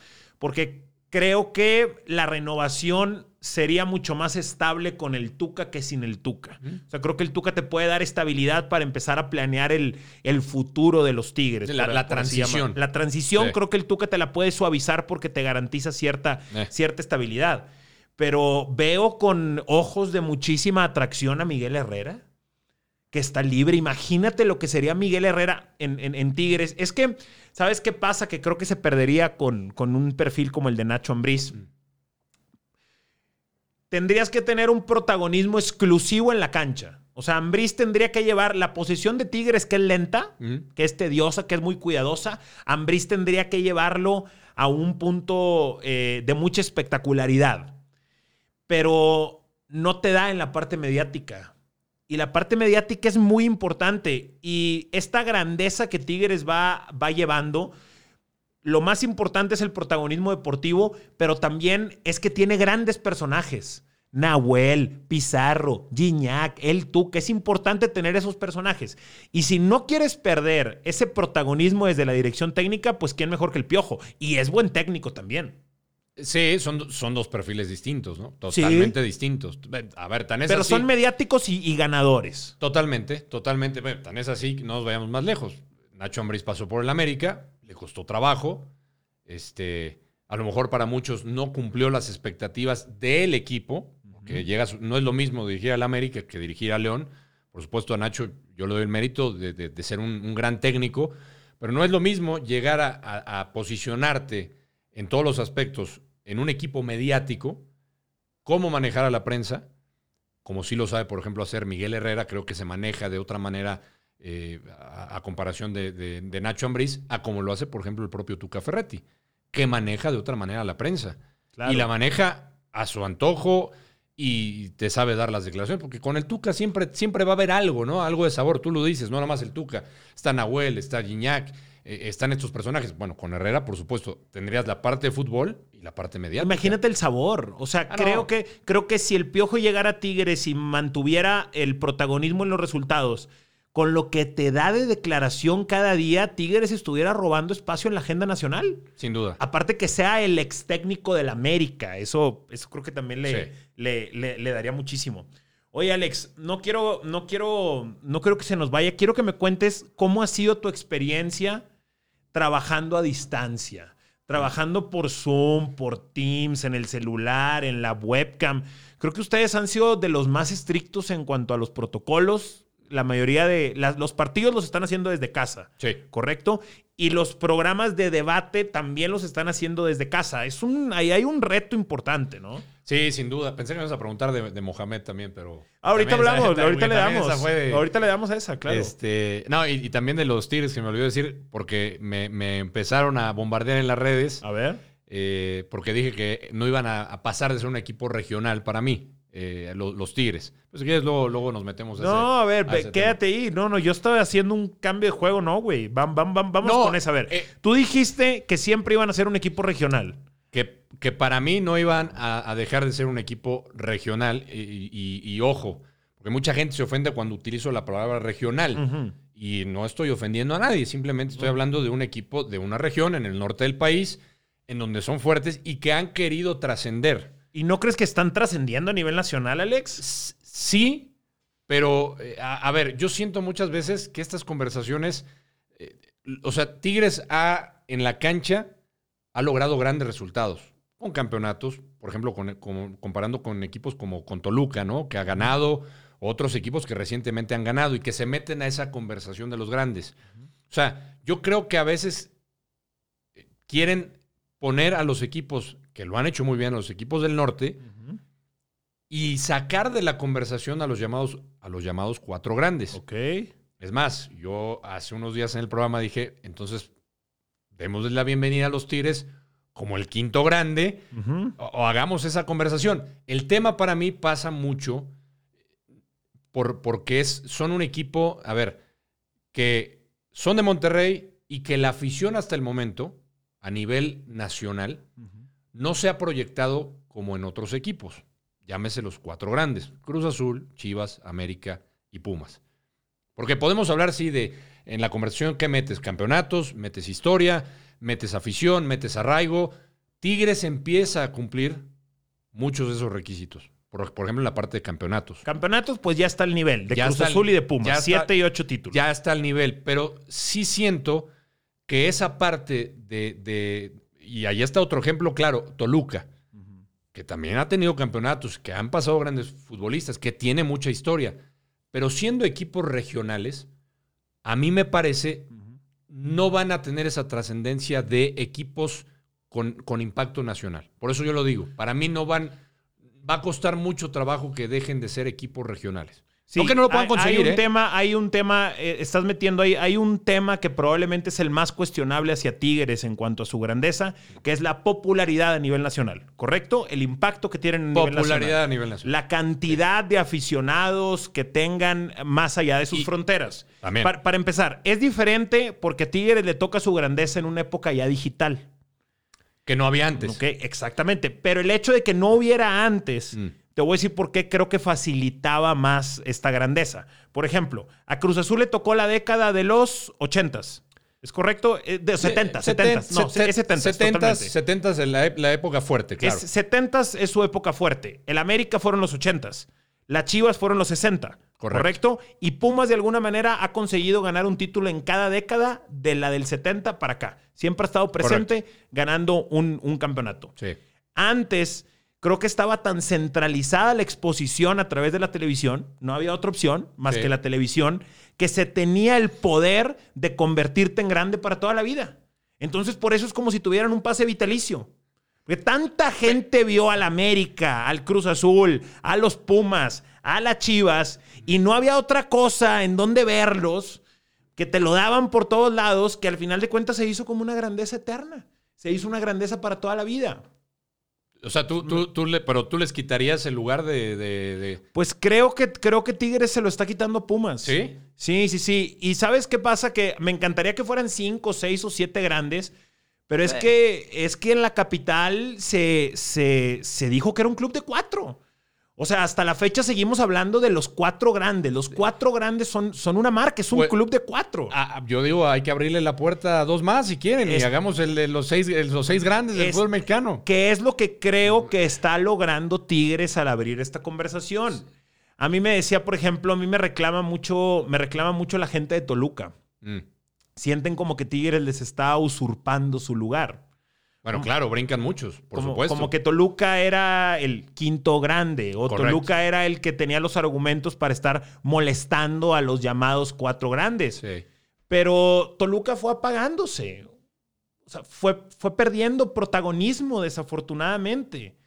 Y el que fue ganando protagonismo primero a través de los títulos, pues fue Tigres. Sí. Creo que eh, la diferencia es que es una afición más influyente, la de la regia, y se le abrió la ventana del mundo digital, en donde están al nivel de, cualquier otra. Sí, que lo han aprovechado muy bien y eso, eso es, mérito, por supuesto, del equipo. O sea, porque hay que, a ver, hay que saber vivir en las épocas y Tigres creo que convive muy bien con la época de, los medios digitales. Hay equipos que no le han entrado o no lo han sabido explotar de esa manera. Porque tú decías, por ejemplo, lo, de Pumas y lo del América y lo de Cruz los cuatro grandes, en esa época que no había medios digitales. Exacto. Ahora, y, podemos caer en las comparaciones, que siempre serán odiosas. O sea, Tigres tiene el apoyo, y tú lo sabes, económico de una de las empresas más importantes del país. Sin duda. Cosa que nunca ha tenido Pumas. Por ejemplo, hablando, hablando de esta rivalidad, si tú quieres llamarla así, entre Pumas y Tigres, porque podemos hablar que hay muchas similitudes las universidades, ¿no? Pero Pumas nunca ha, nunca ha tenido ese apoyo económico tan importante como sí lo ha tenido, por ejemplo, Tigres, ¿no? Entonces yo te pregunto, imagínate qué hubiera sido de Pumas, por ejemplo, en la década de los 80 cuando empezaron a adquirir mucho protagonismo contra el América, sobre todo en esas, en esas finales que, que concretan en la 90-91 con el famoso Tucaso. ¿Qué hubiera sido de Pumas con más inversión económica? ¿Qué hubiera sido de Pumas, por ejemplo, con, con más eh, importancia eh, o, en, qué, hubiera sido de Pumas en la época digital, tal vez? ¿Cómo lo hubieran aprovechado? Son muchas preguntas. ¿Qué sería, ¿qué sería de Pumas con mayor presupuesto? Así de sencillo. El, el, detalle es que yo no creo que a alguien le baje o le suba la grandeza ah. el hecho de hacerlo como rico o hacerlo como pobre. ¿Me explico? Mm. Porque al final de cuentas la mayoría de los equipos grandes en el fútbol mundial pues son los equipos que mayor poderío económico tienen. Correcto. O sea, encontramos una relación entre las nóminas más altas, suelen ser los, los más grandes. E, es cierto, pero por eso yo hago, digamos, separo de ese grupo, o sea, de los llamados cuatro grandes. ¿Cuál es el equipo que menos inversión tiene siempre? Pumas. O sea, hay, hay, hay una ventaja para los demás. Y eso lo hace más peligroso a que se caiga. Claro, porque, bueno, aquí están los últimos años, ahí sí te doy la razón. Los últimos años han descuidaron muchas cosas en Pumas. Sí. ¿Cuál era el fuerte de Pumas antes? La cantera. Porque Pumas, eh, no, es que Pumas no gana campeonatos a lo mejor tan frecuentemente, pero ¿cómo produce jugadores? Década de los ochentas eran base de la selección. Principios de los 90 eran base de la selección. Y tú veías jugadores de Pumas en distintos clubes del fútbol mexicano, porque eso se dedicaba a Pumas pero empezaron a dejar también de trabajar en eso. ¿Y qué te queda? Entonces yo por eso digo, a ver, en la, la, diferencia, y que para mí, ojo, no es pretexto tampoco, porque si te quieres llamar equipo grande, pues tienes que solventarlo en la cancha con títulos y, y siempre siendo protagonista. No nada más decir yo soy grande. No, no. Eres grande porque la historia lo indica y porque tienes que cumplirlo en resultados. Pero tú sí, tú sí entiendes esa parte, Alex. Tú sí entiendes que esto es dinámico y que hay que sostenerla, que no es eterna, que no es, que no es vitalicia. Y a Pumas le ha fallado mucho en la época reciente. Sí, tiene que mejorar. Yo siento que sí se tiene que mejorar en muchos aspectos. Y, y la obligación de Pumas es buscar el título. E, ese discurso de se trabaja en la cantera, se quiere sacar fútbol, está perfecto. Pero la afición de Pumas quiere campeonatos también. Por, ejemplo, hay, hay, una mecánica que a mí, que a mí para, que para mí es, es una contradicción fuerte En, la grandeza de los, de los equipos mexicanos, sobre todo con Pumas. Tú ves en la mayoría de las ligas y el grande le roba jugadores al chico. O sea, el Real Madrid está esperando que salga un buen jugador de la Real Sociedad o del Athletic de mm. Bilbao y lo va a contratar en un 2x3. Como sucedía antes, creo que con Chivas o con América. Chivas detectaba un buen mexicano en algún otro equipo de menor escala, mm. inmediatamente se lo llevaba. El América hacía lo mismo. Tigres es el que le quita jugadores a Pumas. O sea, eso sería algo que por más urgencia económica que tenga el club, yo pondría como código si fuera dirigente de Pumas, que eso no puede suceder. No puede suceder porque automáticamente es una contradicción a mi grandeza. Es una contradicción que no puedo tener un buen jugador porque se lo lleva a un equipo regional. Sí. O sea, llega el equipo chico y se lleva a Ismael Sosa. Llega el equipo chico y te quita el técnico. Llega y te quita el directivo. Y últimamente llega y te quita a Carlos González. Y al rato va a ser Juan Ignacio Dineno. Sí. O sea, no puede ser un equipo que sostenga grandeza si te están quitando a cada jugador bueno que encuentras. Pero fíjate, regreso al, punto económico, porque te dirán los directivos de Pumas, sí, está perfecto lo que dices, pero yo directivo, si no me dan armas económicamente hablando, tengo que vender a mis mejores futbolistas. Y entiendo a dónde vas. Sí. A lo mejor yo no lo vendería a ese rival, ¿no? Por ejemplo. A ese rival con el que hay una competencia directa y con el que me puede quitar mi lugar. Ahí sí. Eso, señor, eso, eso creo eh, que es una pelea y tiene que ir desde el reconocimiento de, perdón, desde la idea de reconocer a Tigres como un nuevo participante en este tablero principal. O sea, ya no lo estás vendiendo a un lugar donde se va a ir a perder en la cuestión de popularidad. Mm. Ya no lo estás vendiendo a un lugar en donde nadie te va a reclamar. Ya se lo estás vendiendo a un competidor directo en ese ranking de grandeza. Sí. Que cuando le dices ranking de grandeza, de repente ya no sabe tan rico. Pero es que el ranking de grandeza siempre fue los cuatro grandes. O sea, los cuatro grandes es una idea. Em, es una idea excluyente. Sí. Estos son los cuatro grandes y el resto se chinga. Son los cuatro grandes. Y si no eres grande, pues ¿qué eres? ¿Mediano o chico? Sí, mira, por eso yo no, yo no, insisto en, el, en, el, tema, yo no le cerraría la puerta a abrir a los seis grandes del fútbol mexicano. Ahora, y yo también decía, el tiempo a lo mejor me, calla la boca y, tendrá, tendrá razón la gente de, Monterrey o en este caso tú que, ves a Tigres con, esa posibilidad de, ser un equipo que trascienda a nivel nacional, a nivel eh, internacional. Creo que para mí eh, le falta en ese aspecto, en la parte esta de popularidad que hablamos, que va en buen camino, por supuesto. Ya la historia lo pondrá en su lugar, pero también no estoy cerrado a esa parte, como tú dices. De acuerdo. ¿Por qué tiene que ser exclusivo? O sea, ¿por qué cuatro grandes nada más? ¿Por qué? ¿No? O sea, yo creo que sí se puede meter la conversación a, otros equipos, ya que estés de acuerdo, ¿no? Pues ya. O a lo mejor, o a lo mejor, o a lo mejor hay quien dice, Alex, que no hay que ampliarlo, sino hacerlo más exclusivo, hablar de dos grandes. Que creo que son los indiscutibles. Chivas y América. Chivas y América son los dos grandes indiscutiblemente. Totalmente, A lo mejor hacer esto entonces un club de dos y abrir la competencia en, el, en, el, en el resto de los equipos. Que creo que sería lo correcto. O sea, en, términos de reconocer la grandeza, los dos equipos más grandes o importantes de México, Chivas y América. O sea, creo que en eso vamos a estar de acuerdo. Por lo que generan, por lo que, por lo que representan por Chivas solamente con mexicanos, eh, esta rivalidad que ha tenido América, el número de campeonatos, creo que sí, ahí sí estaremos de acuerdo. Hay dos y y los demás vienen aparte. Y se va, se va a definir muchísimo de esa grandeza, se va a definir en lo que puede hacer o no puede hacer Tigres en la próxima década, en eso creo que estamos de acuerdo. Y mm, ellos están muy confiados, Tigres como marca, está muy confiado en que a partir como del 2025-26 se van a empezar a reflejar en las encuestas de popularidad muchos de los niños que hoy se están haciendo Tigres. Estar apostando los, aficionados pequeños que hoy se están enamorando viendo a Gignac, viendo a Nahuel Guzmán, que se han enamorado de los títulos, así de sencillo.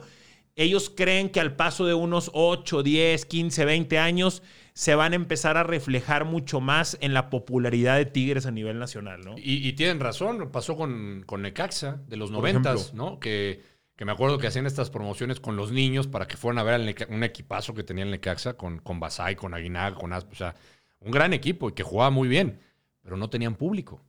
Y ahí la gran diferencia. Necaxa con estos cambios de sedes históricamente pues le ha pegado a la afición.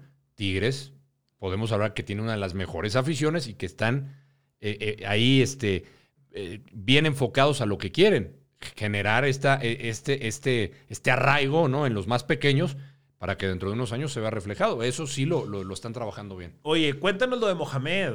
¿Cómo estuvo lo, de, Mohamed? Aparte nos puedes contar derecha la bala porque ya el turco pues ya no está en No, no, pero, pero fíjate que lo de Mohamed fue fue muy, fue muy chistoso porque además la gente me dice que, que por qué no renuncié a Fox, porque Mohamed me apostó que, que si les iba bien, si clasificaban en liguilla, que, que luego salieron campeones y que luego le dieron un partidazo a Liverpool.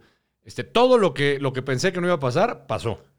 Y la gente eh, dice, es que tú apostaste con Mohamed a que si pasaba eso, tú te quedabas sin chamba en Fox Sports. Y cosa que no es cierto. ¿Pero sí lo apostaste o no lo apostaste? No lo aposté. ¿Lo dijiste? No, ah, te voy a explicar qué pasó. Cuando contratan a Mohamed, ¿te acuerdas? En, esa, en, ese, en ese nuevo paso por Monterrey, que el Monterrey no caminaba, no caminaba, y lo recuerdo perfectamente. Eh, en una de las preguntas, en un programa previo, antes de visitar Monterrey, porque fuimos a hacerle una entrevista al turco en el estadio, pregunta André Marín sí con la llegada del turco los Tigres tendrían que tener miedo. Yo dije, no, no, o sea, no. Cuando tengo al turco de frente, yo le comenté eso. Le dije, oye, hubo una encuesta y yo pregunté que no. Eh, yo, yo dije que no porque por las, antes de que le pudiera explicar cuál era mi argumento, siento que se calentó un poquito, siento que le, que le llegó. Así lo percibí. El turco se calienta con la prensa. Eh, siento que, le llegó y me dijo, ah, bueno, es que para ti es muy fácil decir estas cosas. O sea, se empezó a soltar. Eh, eh, si yo no hago esto, entonces tú, tú, tú dejas de trabajar en Fox. Así fue, tal cual. Y entonces ya después cuando le, dije, no, no, a ver, espérame. Obviamente ahí entró el ruso y entraron los compañeros, sí, sí, sí, este, ya no trabaja más en Fox. Y entonces empezó a hacer esa esa broma, ¿no? En torno a lo que había dicho el turco Mohamed. Sí, al final apretamos manos, pero nunca aposté que yo iba a perder mi trabajo. La apuesta fue al final que yo me iba a poner una camisa de los rayados, la cual sí me puse en un programa y cumplí con la apuesta porque, porque la verdad, y lo reconocí, me dejó callado el turco, porque cuando toma el equipo el turco, yo se lo dije, digo, no, y nuevamente insisto, porque luego se lo toman personal, le dije, turco, yo no estoy hablando de que no tengas capacidad para dirigir, que no seas un buen técnico. Como viene el equipo, como viene Rayados, yo no lo veo clasificando. Es más, si tú recuerdas esa liguilla, cómo clasifica Monterrey. De panzazo. Que saca un empate, si mal no recuerdo, fue contra Veracruz. Ah, sí, sí, ese fue un partido crucial. De último. Sí. Y, y en esa liguilla, Pumas y Pachuca estaban mejor posicionados que Monterrey que tuvieron un mal cierre. O sea, todo se le conjuntó a Monterrey. Todo, inclusive ese, ese resultado de empate. Que luego fue mejorando sobre la marcha. Y recordarás cómo gana la final contra el América. Pero la final la gana bien. La gana bien. O sea, batalló mucho para clasificarse. Se clasifica de, panzazo. Sí. Pues, entra raspando, llega barrido. Correcto, pero no fue el mejor fútbol tampoco en la final. O sea, la gana. No, no fue brillante. No fue no brillante. fue brillante. Y luego, si quieres, está ahí el tema de, del árbitro. si Hay muchas cosas. Pero yo le di el mérito, porque finalmente con lo que había hecho durante la temporada, antes de que llegara el turco, yo no veía cómo pudiera levantar al equipo. No por el turco, por lo que había hecho el equipo. A mí se me hacía muy difícil. Se le conjuntó todo. Pero yo jamás eh, le O sea, yo no, yo no, agar, no, no me dijo él, ah, sí es que para ustedes es muy fácil decir lo que dicen, entonces, si, no me, si yo hago esto, tú pierdes el trabajo en Fox. No trabajas más ahí. Y luego como, le, como que le cambió. Pero obviamente la percepción de la gente fue que me apostó eso y, que yo no cumplí. ¿Y tú crees que él te dio la mano pensando que habías apostado la chamba? Sí, claro. Pues, o, sea, él, él, sí, él sí cerró la apuesta pensando que tú estabas apostando el trabajo. Yo no, no, al final, porque, porque cerramos, o sea, la, mano nos la dimos, eh, como que ya se dio cuenta y bajó el, tono de la conversación, y la mano nos la dimos para, para la puesta de la playera, no de la chamba. Y él estaba bien consciente de eso. Yo creo que estaba consciente, pero como, conforme fueron pasando los, los días, conforme el Monterrey fue mejorando, conforme eh, le fue bien el campeonato, alzó el título, le fue bien el Mundial de Clubes, Mohamed como que lo, lo, aprovechó, ¿no? Porque los compañeros obviamente me molestaban con eso. Ah, es que ya no va a trabajar aquí. Y Mohamed la agarraba por ahí, muy inteligentemente. Entonces me acuerdo que previo al, Mundial de Clubes, eh, a, enfrentar a Liverpool, eh, Mohamed decía, bueno, que, Blanco siga diciendo porque es nuestro amuleto de la, de la suerte, ¿no? Yo cada vez que hablaba le iba bien al Monterrey. Lo agarró por ahí, le fue bien y entonces la gente se quedó con la idea de que yo no cumplí mi apuesta cuando Mohamed dijo que yo iba a renunciar si Monterrey era campeón o si calificaba, si le iba bien en el Mundial de Clubes. Se dio todo, todo lo que había dicho Mohamed se dio. Y, se quedaron con esa impresión de que yo había apostado la chamba. a ver, no voy a llegar y apostar la chamba con, con Mohamed. No, yo insisto, yo creo que a él no le gustó la manera como le entré. Y por eso inmediatamente fue esa la reacción. Que sí me puse la playera de los rayados, cumplí. Entonces la, gente se quedó como que, ah, es que tú traes algo con, con, con Mohamed y y, luego el ruso me dice, es que tú tienes algo contra los argentinos y mis paisanos. Para nada, sí, y tengo muy buenos amigos argentinos. ¿Y crees que te falló un poco, mediste mal la capacidad del Monterrey? La medí mal. Porque en ese momento los números estaban a favor tuyo. O sea, realmente la situación se veía muy nublada para el Monterrey. Me fui por lo que había visto y por los números, por los rivales, por la competencia que tenían. Todo se conjuntó a favor del Monterrey. Esa fue, ese fue un, un, un análisis mío que hice en el momento, que fue arriesgado, y que fue un punto de vista mío, pero insisto, nunca... Y, es, es, lo que te digo, en el tema de cuando se engancha el futbolista o el técnico, como que hay muchos eh, que, que, no lo saben manejar y que lo toman personal. Nunca es personal, porque yo, yo no agarré y abrí mi, mi, conversación con Mohamed. Ah, tú no sirves como técnico. No me gusta no. decir que no sirve como técnico Mohamed cuando ha ganado campeonatos, cuando es un técnico probado. Sería un error de mi parte. Claro. Hice el análisis basado en lo que había hecho Monterrey. Pensé que no lo iba a alcanzar. Quedé mal, pero sí aclaro esta parte porque la gente me lo sigue recordando. Es que tú no debes de trabajar en Fox porque no cumpliste tu, apuesta. O sea, te, pasó como le pasó a Faitelson. Ah, con el Lord Deudor. Sí, con el famoso Lord Deudor. Pero, a, ver, eh, parte de este, en, el negocio, cuando muchas veces se hacen las famosas apuestas, ¿no? Me recuerdan una que hice, por ejemplo, con, con la Yuna hace mucho tiempo, con el América. ¿Qué apostaste? lavarle el auto a la que lo perdí. ¿Y si le lavaste el auto? No, pero créeme que lo busqué muchas veces para lavarle el auto y, le mandé mensaje. Nunca pudimos coordinar. Después se fue a Europa y, me sigue recordando que no le lavé el auto a la, a Nunca me negué. O sea, yo normalmente sí pago mis apuestas. La verdad. O sea, a ver, me tocó darle la vuelta al Ángel con la de Chivas. La Minerva con la de Chivas. Me puse la de Monterrey. O sea, me ha ido mal. He perdido. Oye, has perdido muchas apuestas. y, siempre, y, siempre, digo lo mismo. Ya no voy a apostar. Ya, ya me cansé de apostar y no digo. Pero a veces me gana y me, gana la, la, apuesta. Y, eh, pero la gente se engancha, ¿no? Entonces se quedó mucho la gente con esa apuesta de Mohamed que dicen que yo no cumplí, que tuve que renunciar a, Fox. Esa fue mi, mi, tema con Mohamed. No mames, imagínate jugarte el jale en el resultado de un equipo de fútbol? Claro que no. Por supuesto, que, no. no. No, por supuesto que no. No, a ver, las apuestas que he hecho, pues, sé que han sido arriesgadas. Por ejemplo, lo de Chivas, este, que me tocó ir al Ángel y, dije que iba a ir en shorts a dar la vuelta, pues la pagué, ¿no? Y se acercó ahí una gente, ay, pero no era en, no era en, boxers la apuesta. dije, no, ¿qué pasó? Pues no, no, tampoco. Pero acá estamos cumpliendo, ¿no? Eh, pues es, o sea, es, es parte, lo que decíamos un poquito, ¿no? De, del show, de mezclar, de, hacerte sentir también como, como parte de, la conversación del, aficionado, del amigo que está viéndote en la casa, en el bar, que el amigo apuesta. O sea, ¿cuántas veces no apuestas con el amigo? Sí. ¿No? Ah, pues vamos a apostar algo, ¿no? Y es eso también. Yo creo que es, parte de hacer sentir al público. De, que estás en esa conversación de, amigos, viendo, viendo, viendo un programa de televisión, viendo un partido. Yo creo que eso también es parte de, del éxito que hemos tenido con el programa. Oye, jalaste, eh, antes de estar en Fox estuviste en ESPN y antes de ESPN estuviste trabajando en Estados Unidos, ¿verdad? Estuve en Estados Unidos eh, casi... ¿Telemundo? En, Telemundo. Estuve casi nueve años. dos en Chicago y siete, casi, siete años casi en Miami. ¿y dónde te gusta trabajar más? ¿En Estados Unidos o en México? Este, ¿Tiene más picante acá, no? ¿Tiene más sabor o no? Sí, sí, la verdad es que son, son dos mercados que hay que conocer, son dos mercados muy distintos. El mercado estadounidense, eh, si, si, tú no te empiezas a involucrar rápido en lo que significan eh, las distintas culturas de nuestros países latinos, creo que eh, no, no, no duras mucho.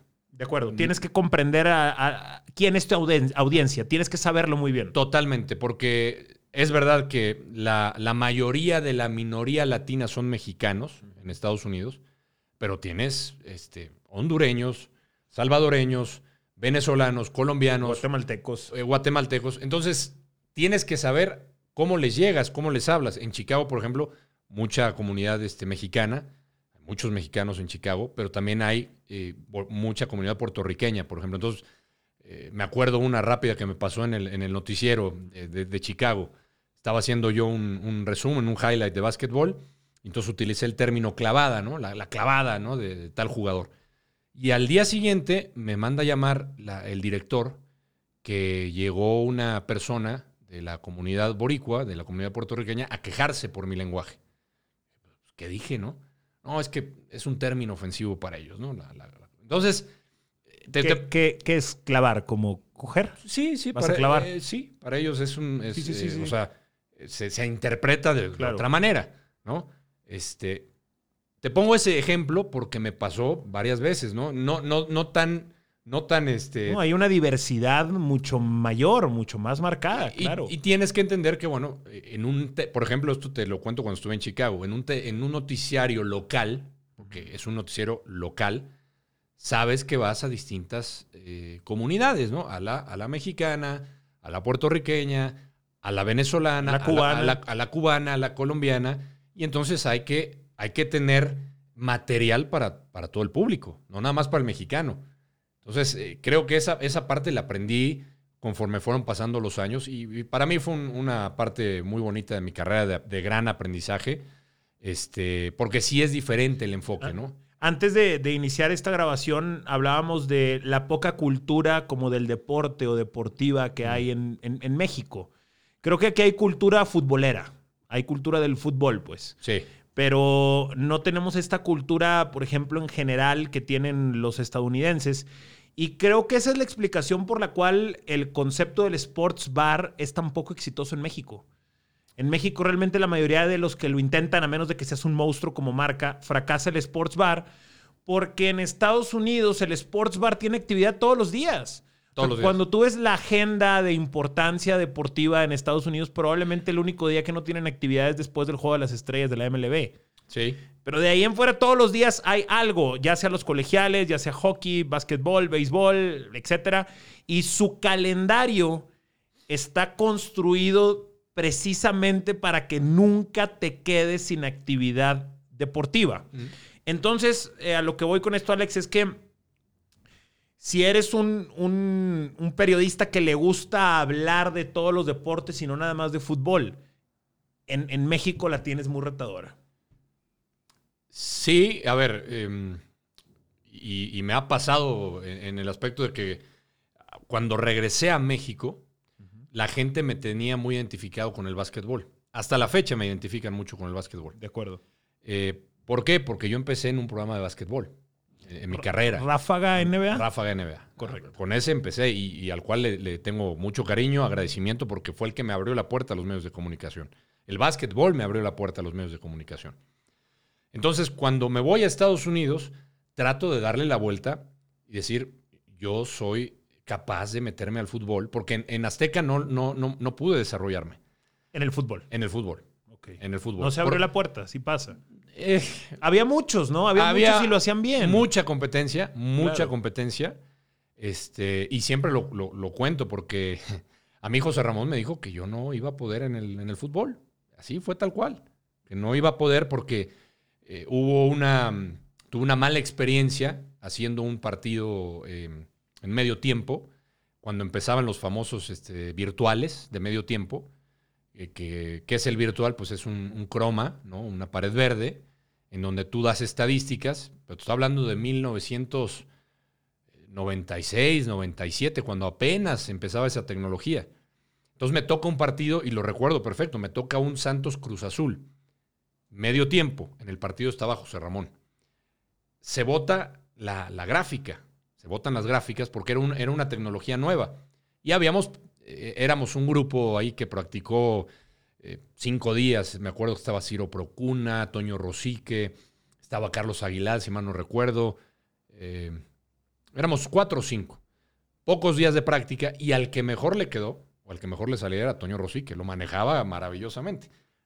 Yo, yo la verdad no me acostumbraba. Y en ese partido, bueno, se bota la máquina, se botan las gráficas y parece que las estoy pisando. Entonces, obviamente con los nervios, no dije ninguna, ninguna tarugada, pero sí se notaba al aire mis nervios. O ya sabía, estando José Ramón ahí, que, me iba, que venía el regaño seguro. Eh, el, primero que sale es el, operador de las gráficas. Y me dice, oye, mil disculpas, apenas estamos con esta tecnología, pasó esto. Ya sabes que las máquinas no perdonan a veces, ¿no? Perfecto. Sale el productor, no me dice nada, porque sabía que venía el regaño de, José Ramón. Y José Ramón, pues, en, pocas palabras, me dijo que no quería volver a saber de mí en el fútbol. y para mí fue muy difícil levantarme de eso, porque ya no fui tomado en cuenta en el fútbol. Y porque yo me tuve que buscar por otro lado, ¿no? Seguir con el básquetbol, ir a cubrir, o sea, sí cubría el fútbol como reportero, pero no era un habitual de, fútbol. Me iba a cubrir este, eh, atletas, por ejemplo, olímpicos, cubría el fútbol americano. O sea, agradezco porque me hizo más completo en ese aspecto. Digo, hablando ahorita de, la cultura deportiva, ¿no? Tomas la parte de la, de la adversidad, pero supongo que en ese momento fue muy complicado que el gran jefe te cerrara la puerta de lo más... De lo, más popular, de lo más redituable, de lo que te gustaba aparte. Pero fíjate, ¿sabes qué me pasó también curiosamente? Y creo, eh, sí, sí, obviamente le, eh, hubo un problema técnico, cual por eso lo cuento.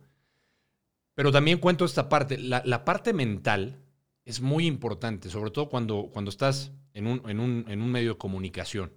Y sobre todo cuando haces una, en mi caso, ¿eh? me, pasa mucho. Yo hago rápido, hago amigos, ¿no? Y yo he tenido que separar, y lo he entendido conforme han pasado los años, la parte de la amistad con la parte laboral. A mí me pasó que cuando yo llego a ese, a ese grupo, que eran, eran varios que querían hacer fútbol, a mí me dan la oportunidad. ¿Y qué me pasó por la cabeza? Me traicioné yo mismo, porque dije, no es posible que yo llegando, estando fuera, llevo aquí un año, año y medio, me den esta oportunidad cuando hay personas que llevan aquí cinco años y no los llaman a hacer esto. Y entonces ahí yo me traicioné mentalmente.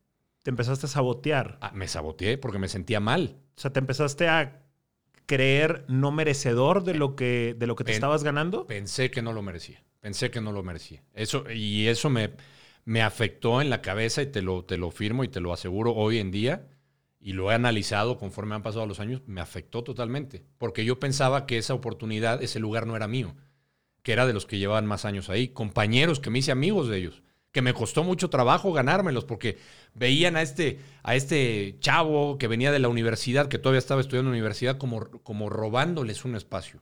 Claro. Que es, que, es, que es complicado, o sea, tú lo sabes, en este medio hay muchas envidias, hay muchos celos. Y después comprendí que, a ver, si hay oportunidades y aplica para cualquier trabajo. No hay que sentirse mal, te llega la oportunidad y hay que tomarla. Eso ya lo analicé, lo analicé después. ¿Y no, nunca tuviste la oportunidad de pedirle una segunda oportunidad a José Ramón? O sea, ¿no fuiste a tocarle a su oficina o no eh, era muy abierto el diálogo con él? Era muy complicado. Era muy, era, mira, si él, él se hacía una idea de cómo eras, era difícil sacarlo de, de la imagen que tenía ya de ti. Era muy, era muy complicado. Y él no tenía, evidentemente, pues él no tenía una imagen de mí eh, en, lo laboral en cuanto al fútbol se refería, pues no tenía la mejor imagen de mí por esa experiencia, ¿no? Y a lo mejor porque me veía muy chavo y porque a lo mejor me veía distraído en otras cosas, este, pero conforme pasaron los, años y el tiempo, yo creo que le demostré a mi manera que, estaba preparado, ¿no? Hice, hice Tempranito, que era un programa de revista que, que, este, que, que había sección de deportes sábado y domingo y creo que que con, con David como supervisor, este, creo que cumplimos con, un buen producto. Y, me, dio, me dio, la verdad, mucho, pues mucha experiencia, bagaje, que cuando me toca tomar la decisión de irme a Estados Unidos, te, lo digo porque para mí fue difícil. Eran los Juegos Olímpicos de Sydney. Y ya me habían dado la visa. José Ramón quería que yo estuviera en la cobertura de Sydney. Era la primera que me ganaba así a pulso. Este, algo, algo tuve que haber hecho bien, creo, ¿no? Pero yo fui honesto con él y dije, mire, me llegó una oportunidad para irme a, mm. Chicago y, voy a estar con usted, voy a cumplir, pero desde México. O sea, para mí la fácil fue, eh, eh, era decirle, ¿sabe qué? Eh, o, más bien, no decirle nada, hacer los Juegos Olímpicos y después irme. Y no, yo nunca me he manejado. se te haría, se te hacía una mamada. Completamente. Hacerte güey, callarte. Completamente. Claro, porque regularmente cuando te llevan a un evento como esto y vas a tener la gran exposición, pues la empresa confía en que esa exposición la vas a poder aprovechar con, con, ellos. Totalmente. Eh, estoy, estoy pensando, Alex, que mm, pasan los años y te lo topas a tu regreso en ESPN. Sí. Porque si no me falla, hacían juntos el programa de los capitanes. Empezamos el programa de los capitanes, sí, me tocó, me tocó arrancar los capitanes. Éramos, eh, estaba José Ramón, estaba Huerta, Alex de la Rosa eh, y Rafa Puente. ¿Y, con qué José Ramón te topas al paso de, de, tantos años? Ya otro José Ramón, muy, muy distinto, ya evidentemente ya no en ese rol de jefe con el que lo conocí, el jefe en donde todo el mundo se le cuadraba.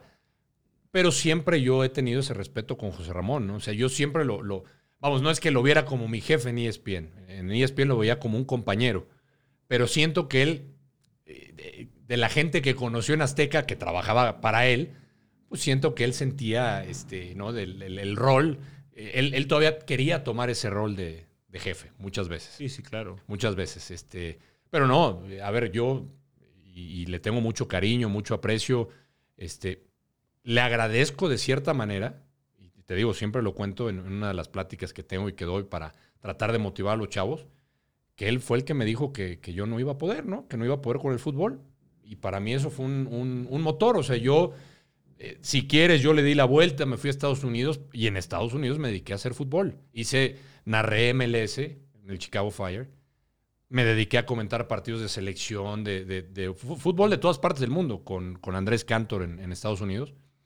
Y pues para mí fue un logro, o sea, para mí fue un logro porque luego regreso a México y me dedico a la parte de fútbol. Y en los capitanes ya estabas hablando de fútbol también. Ya estaba hablando de fútbol. Que, que de hecho hubo algunos comentarios que de repente no le gustaban. Y, salía ese José Ramón del pasado, ¿no? Salía el, el José Ramón de, yo mando aquí. Este, sí, me, me me costaba, ¿no? Y, parte de lo que te llevó a Fox Sports fue también eh, terminar de, demostrar que sí podía ser muy exitoso en el fútbol.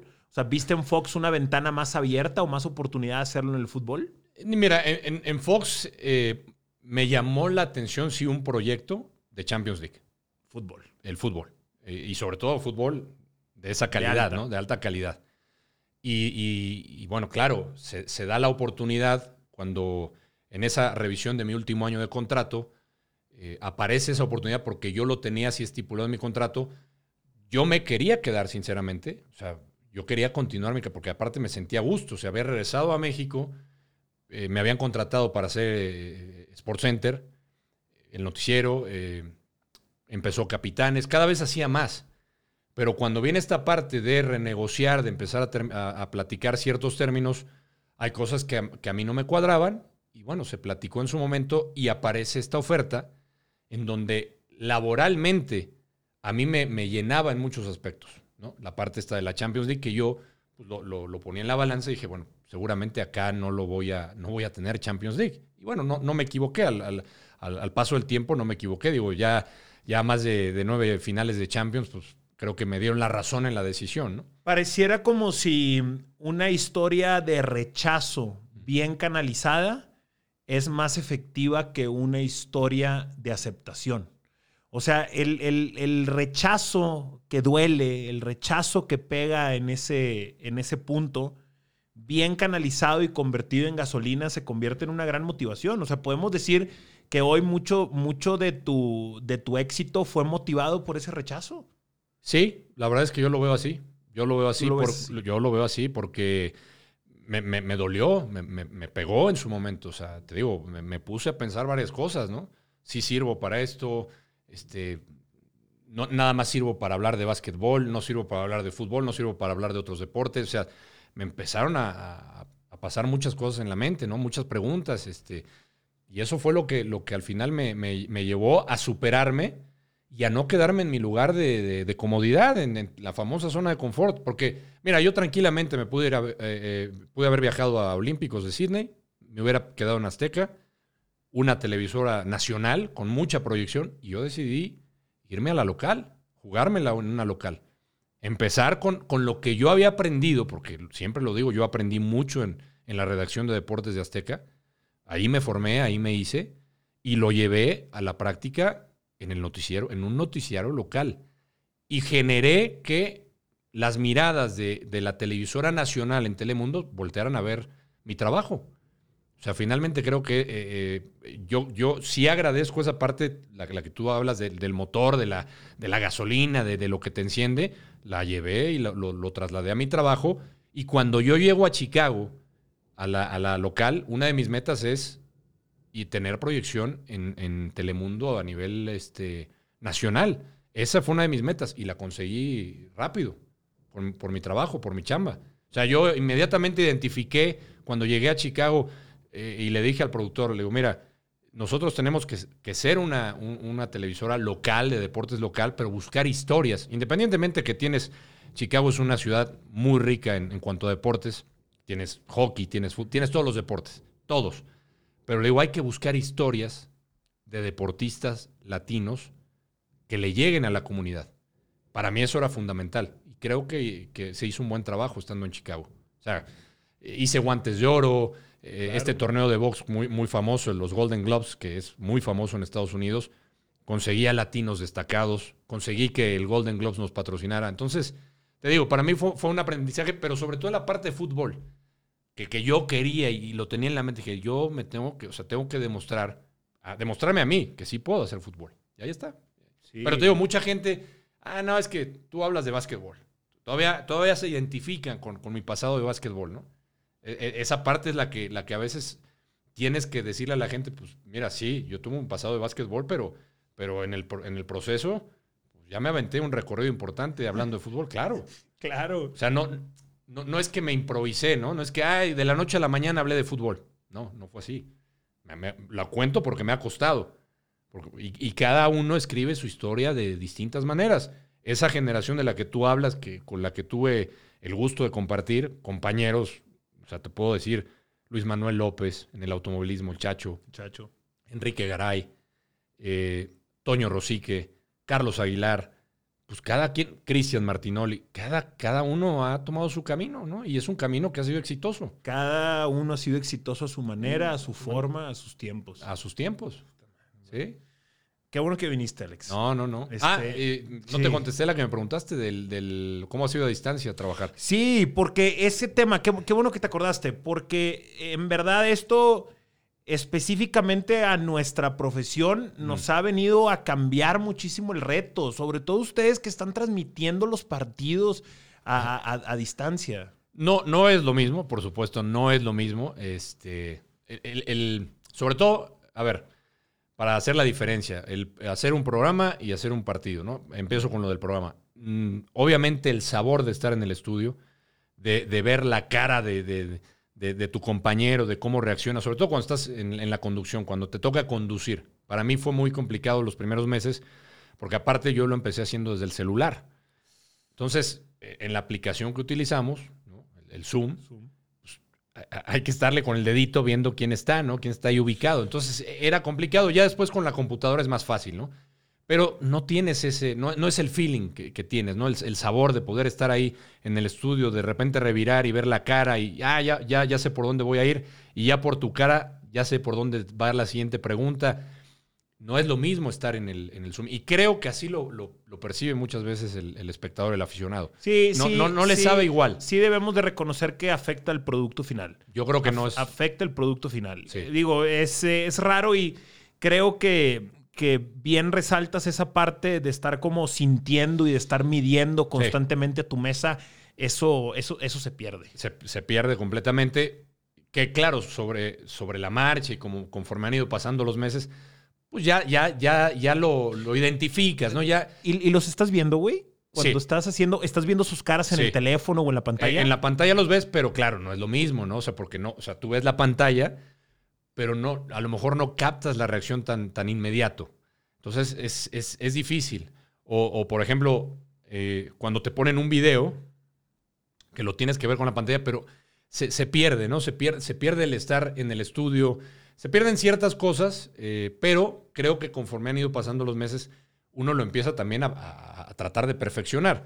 En, el, en la parte de, la transmisión también es, es, muy distinto. O sea, me, acuerdo que la primera que hicimos de Bundesliga, pues yo nada más tenía mi computadora. Eh, narrar de una computadora que no tiene una pantalla tan grande, pues tú lo sabes, hay que identificar al futbolista. y, fútbol europeo. Eh, fútbol europeo, entonces más difícil. Ya sobre la marcha, pues que te compras el HDMI para que lo veas, en, que eh, proyectes en una televisora, en una televisión más grande, este, un micrófono de mejor calidad, unos audífonos con los que te puedas escuchar de mejor manera. Le, vas agarrando. No es lo ideal. Yo agradezco mucho a, Fox, a la empresa que pues, nos sigue cuidando. Esa, es, la realidad. Y hasta que ellos no digan, ¿saben qué? Es luz verde para regresar al estudio, bueno, pues, seguiremos de esa, de esa manera. Y, nada, ha sido creo que que, pues una experiencia diferente para, para todos, ¿eh? porque tú dices el reto para nosotros, el reto para la producción también. La producción. Ahí sí, mis respetos, ¿no? Porque no es lo mismo este, tener a los editores, ¿no? E, estando ahí en, físicamente que, oye, eh, pues hay que estar pendientes de a qué hora se graba el programa, que se convierta, meterle la edición, o sea, los tiempos que se tienen que cumplir no es tan, no es tan sencillo. Y, hacerlo también en vivo tampoco es tan sencillo desde una plataforma. O sea, sí hay. Sí, tiene sus retos. Ahorita dijiste que lo hacías en celular al principio. Al ¿Ya, ¿Ya no lo haces en celular? Yo ya no. qué, cambio hiciste? Eh, ah, ya lo hago desde la computadora. Yo eh, lo hacía en celular porque así al principio, este, digamos que todos lo hacíamos casi desde el celular. ¿Por qué? Porque te llegaba el, link, la liga de, la aplicación, de Zoom, este, abrías y pues te ponías en el tripié, en el tripié con una buena iluminación y estabas haciendo el programa, ¿no? Sin ningún problema. Pero vas, insisto, en este, en este aprendizaje, pues, obviamente sabes que tu, conexión de Internet pues, puede ser muy inestable. Entonces, en la computadora tienes el Ethernet, tienes una conexión más estable, tienes una visión distinta porque puedes ver al mismo tiempo las distintas eh, cajas o a las personas que tengas, por más, este, no sé, si somos cinco, somos seis en el programa, todavía te alcanza en la computadora ver, en el teléfono no. Y son de las cosas que vas aprendiendo, ¿no? Sabes que en la computadora, bueno, pues tienes eh, el, margen de error o de que se te pueda llegar a caer la señal es menor. Pero son de estas cosas que, que hay que convivir, ¿no? Este, estar pendiente del internet, cómo está la señal, se te va la luz y entonces sí ya valiste. Oye, ¿y qué técnica estás utilizando para transmitir para los partidos desde tu casa? o sea, descríbenos cómo, cómo, es tu, cómo es tu setup. Pues mira, el, hay la, aplicación que nos mandan, hay que empezar por ahí, ¿no? Es una aplicación que te mandan, que es una aplicación tipo Zoom. Te mandan la aplicación y tú nos conectamos por lo menos una hora antes para hacer pruebas. E, en esa prueba tú ves la señal que le está llegando directamente al canal. Es una señal que, la señal que le llega al canal es la que tú vas a ver en el monitor de tu computadora o en tu casa. Entonces, ¿qué, hago yo? Este, pues conectarme en la hora que nos piden los productores para hacer las pruebas de, sobre todo sincronización. Te hacen, te hacen eh, contar, ¿no? Hay un reloj para sincronizar tu voz con el reloj y que obviamente por, por la, la cuestión muchas veces del Internet, se puede llegar a desfasar durante la transmisión. Que eso es. Qué delicado ese punto. Eh, que es complicado, por supuesto. Es complicado. Entonces, hay que, hay que hacer varias pruebas. Este, hay que sincronizar, lo que te digo, la imagen con, la voz. Hay que hablar con los compañeros para ver cómo nos escuchan, ¿no? El analista o el que es el, narrador. Y bueno, después la, preparación, la, la, que hago en mi casa, yo para los partidos, la que hago estando en mi casa o fuera de mi casa. ¿No? Es, eh, eh, un, ¿Dónde ves el partido? ¿Ya lo ves en una televisión o lo ves, sigues viendo en la computadora? Ya, ya, lo veo, ya lo veo, ya lo veo en una televisión. O sea, ya compré mi, cable HDMI. De mi computadora lo saco a mi, a mi, a mi televisor más grande. Ya me, ya, ya este, hice mi, mini estudio ahí con, con, mi sillita ahí, me acomodo, pongo unos cojines, me pongo lo más cómodo, tengo mi micrófono. ¿Usas headset o es un micro? Es, un micro, pero que eh, eh, compré un micro que tiene conexión para el audífono para, para escucharte. Sí. Porque a veces eh, los primeros audífonos que tenía no te escuché, yo no me escuchaba y tú sabes que es muy importante, escucharte a, ti mismo, ¿no? En la, en la transmisión. Yo con esos audífonos me escucho de maravilla y bueno, con eso yo he tenido, ¿no? Yo, supongo que otra, por ejemplo, nosotros hemos transmitido desde estudio, mm. pero hemos hecho transmisiones a distancia en las que dos compañeros están en Miami y dos estamos aquí en México. Sí. Ustedes están todos en diferentes lugares. Correcto. Em, supongo que el reto del timing y de la interacción, si estás narrando para el comentarista o si estás comentando para el narrador, pues debe de ser también muy retador. Claro. Ahí cómo lo vas llevando. Porque, bueno, ahí precisamente por eso eh, te comentaba lo de las pruebas que se hacen eh, antes de empezar los partidos. Porque ahí se sincroniza, primero el, que va a narrar, ¿no? Eh, que esté, que, que, no te desfases, que la voz corresponda, ¿no? A, lo que estás viendo en la pantalla. Y después haces las pruebas con la gente con las que estás transmitiendo, ¿no? Con, con los dos analistas, platicas con ellos para saber qué tanto tiempo, a veces, porque a veces sí, sí entra el analista después. Ha pasado durante las transmisiones. ¿Por qué? Puede ser por el Internet, puede ser por la plataforma. Hay muchos, hay, muchos problemas que se te pueden presentar técnicamente. Pero se trata de, eh, digamos, minimizar, ¿no? Que el, que el tiempo del, analista, ¿no? Que, no haya tanto retraso, el, famoso delay, ¿no? Que sea casi inmediato, porque muchas veces, sobre todo las los primeras transmisiones, llegaba a pasar que, que, lo escuchabas retrasado. Eso ha ido mejorando, lo, lo claro. como todo, ¿no? Pero sí, o sea, y ojo, no es, no es justificación, ¿eh? pero sí, sí le hacemos, por supuesto, el hincapié a la gente que seguimos transmitiendo desde casa. O sea, no es lo mismo. No es lo mismo estar en un estudio, eh, el, saber, que tú lo dices, darle paso al compañero. Porque pues, no es lo mismo yo verte acá, yo estar narrando contigo, quieres hacer un comentario y nada más me levantas la mirada y digo, ya, vas. En cambio, estás a distancia y no, no, o sea, este programa que tenemos permite tener la cámara prendida. También es importante aclararlo. Entonces, con la cámara, tú estás viendo a lo mejor que el compañero te, levanta la mano. ¿Es ventaja? ¿Esa es ventaja? Es ventaja, ¿no? ahí le, hemos Vas ido... encontrando cómo, ¿no? Le hemos ido encontrando, sí, le hemos ido encontrando la manera. Pero bien, o sea, hasta el momento bien. Sí se extraña, por supuesto, extrañas el estudio, extrañas muchas cosas que, hacemos en, bien, en bien, la empresa. Bien caótico ahorita que, que, estabas diciendo la inestabilidad de hacer la transmisión por celular.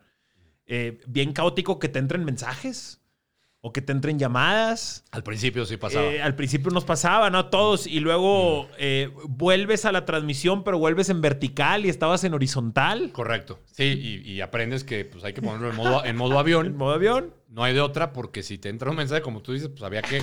Y te salías y, entonces complicabas a la edición, porque como ya se salió alguien, pues al que complicas es al, editor, finalmente, ¿no? Si tú grabas el programa, pero te saliste en, pleno, en plena discusión cómo lo, cómo lo tapamos, ¿no? Pues eso es parte de la edición también, ¿no? Ha sido, te digo, complejo para, para todos, para todos, desde la parte de, los conductores, la parte de producción, eh, la, parte de la gente que, recibe el material, o sea, todo el mundo se involucra y, creo, la verdad, mis respetos, todos lo, han tratado de hacer de la mejor manera. Eh, Alex, qué bueno que viniste. Estoy seguro que la gente va a estar participando en esta conversación que acabamos de tener. Eh, cuéntenos a través de sus redes sociales. Ya saben que yo estoy en arroba aldofarías GZZ. ¿Cómo te encuentra la gente?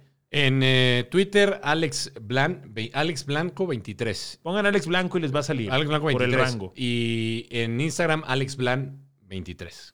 Alex Blan 23. ¿23 por Jordan? Por Jordan. Sí, güey, yo también uso el 23. Eh, mi, mi, correo electrónico, de hecho ahí lo tengo ahí en mis redes, es Farías2389 y es 23 también por Michael Jordan. Es eh, el ídolo, es mi, ídolo. Nos atrapó la época, pues, nos eh, atrapó, nos, marcó la época. El, mi, el máximo para mí, mi mejor atleta, lo que me digas, para mí el mejor de todos los tiempos, por lo que representó ahorita con lo que, el año pasado, con lo de la serie, volvió a estar en, boca de todos, pero podemos hacer otro programa, Michael. Ah, bueno, da, para mucho. Que, sean más ocasiones en las que podamos reunirnos a platicar. Claro que eh, Raza, díganle a Alex qué piensan de todo esto que hemos platicado. Ahí contáctenlo a través de sus redes sociales. Ya saben que nos encanta que comparten el podcast, que lo manden en historias de Instagram, que nos den sus comentarios a través de sus tweets, sus citas, sus comentarios. Pero lo más importante, que pasen la voz. Hay tantas herramientas para pasar la voz digitales en estos tiempos, pero ninguna sigue, ninguna es tan efectiva como la voz en sí. Pasar la voz, literalmente. Hablar de lo que están consumiendo. Si les gusta, háganlo. Si lo van a criticar, háganlo también. Aquí estamos, aquí estamos para eso. Estoy de acuerdo contigo. Creo que esa es la mejor manera y creo que va a seguir siendo la mejor manera. ¿eh? Va a seguir siendo. La voz. Eh, la voz, la voz. Estoy de acuerdo contigo. Y también digo que conforme hemos ido platicando, si me quieren mentar la mamá y me la quieren recordar, que lo hagan, que no me importa, ¿eh? Ya estoy acostumbrado, no pasa nada, este, cotorreo con la gente. Me, gusta mucho también la, interacción que, que, da este tipo de, entrevistas también, sobre todo para que conozcan otro punto de, vista de, de nosotros, de los comunicadores, ¿no? Porque hay, hay, gente que desconoce muchas, muchas cosas, ¿no? Piensan que, ah, llegaste ahí de la noche a la mañana y no saben todo lo que hay detrás muchas veces. Gracias, Alex Blanco. No, al contrario. Y gracias a ustedes. Pasen la voz. Acá estamos. Esperamos que lo hayan disfrutado.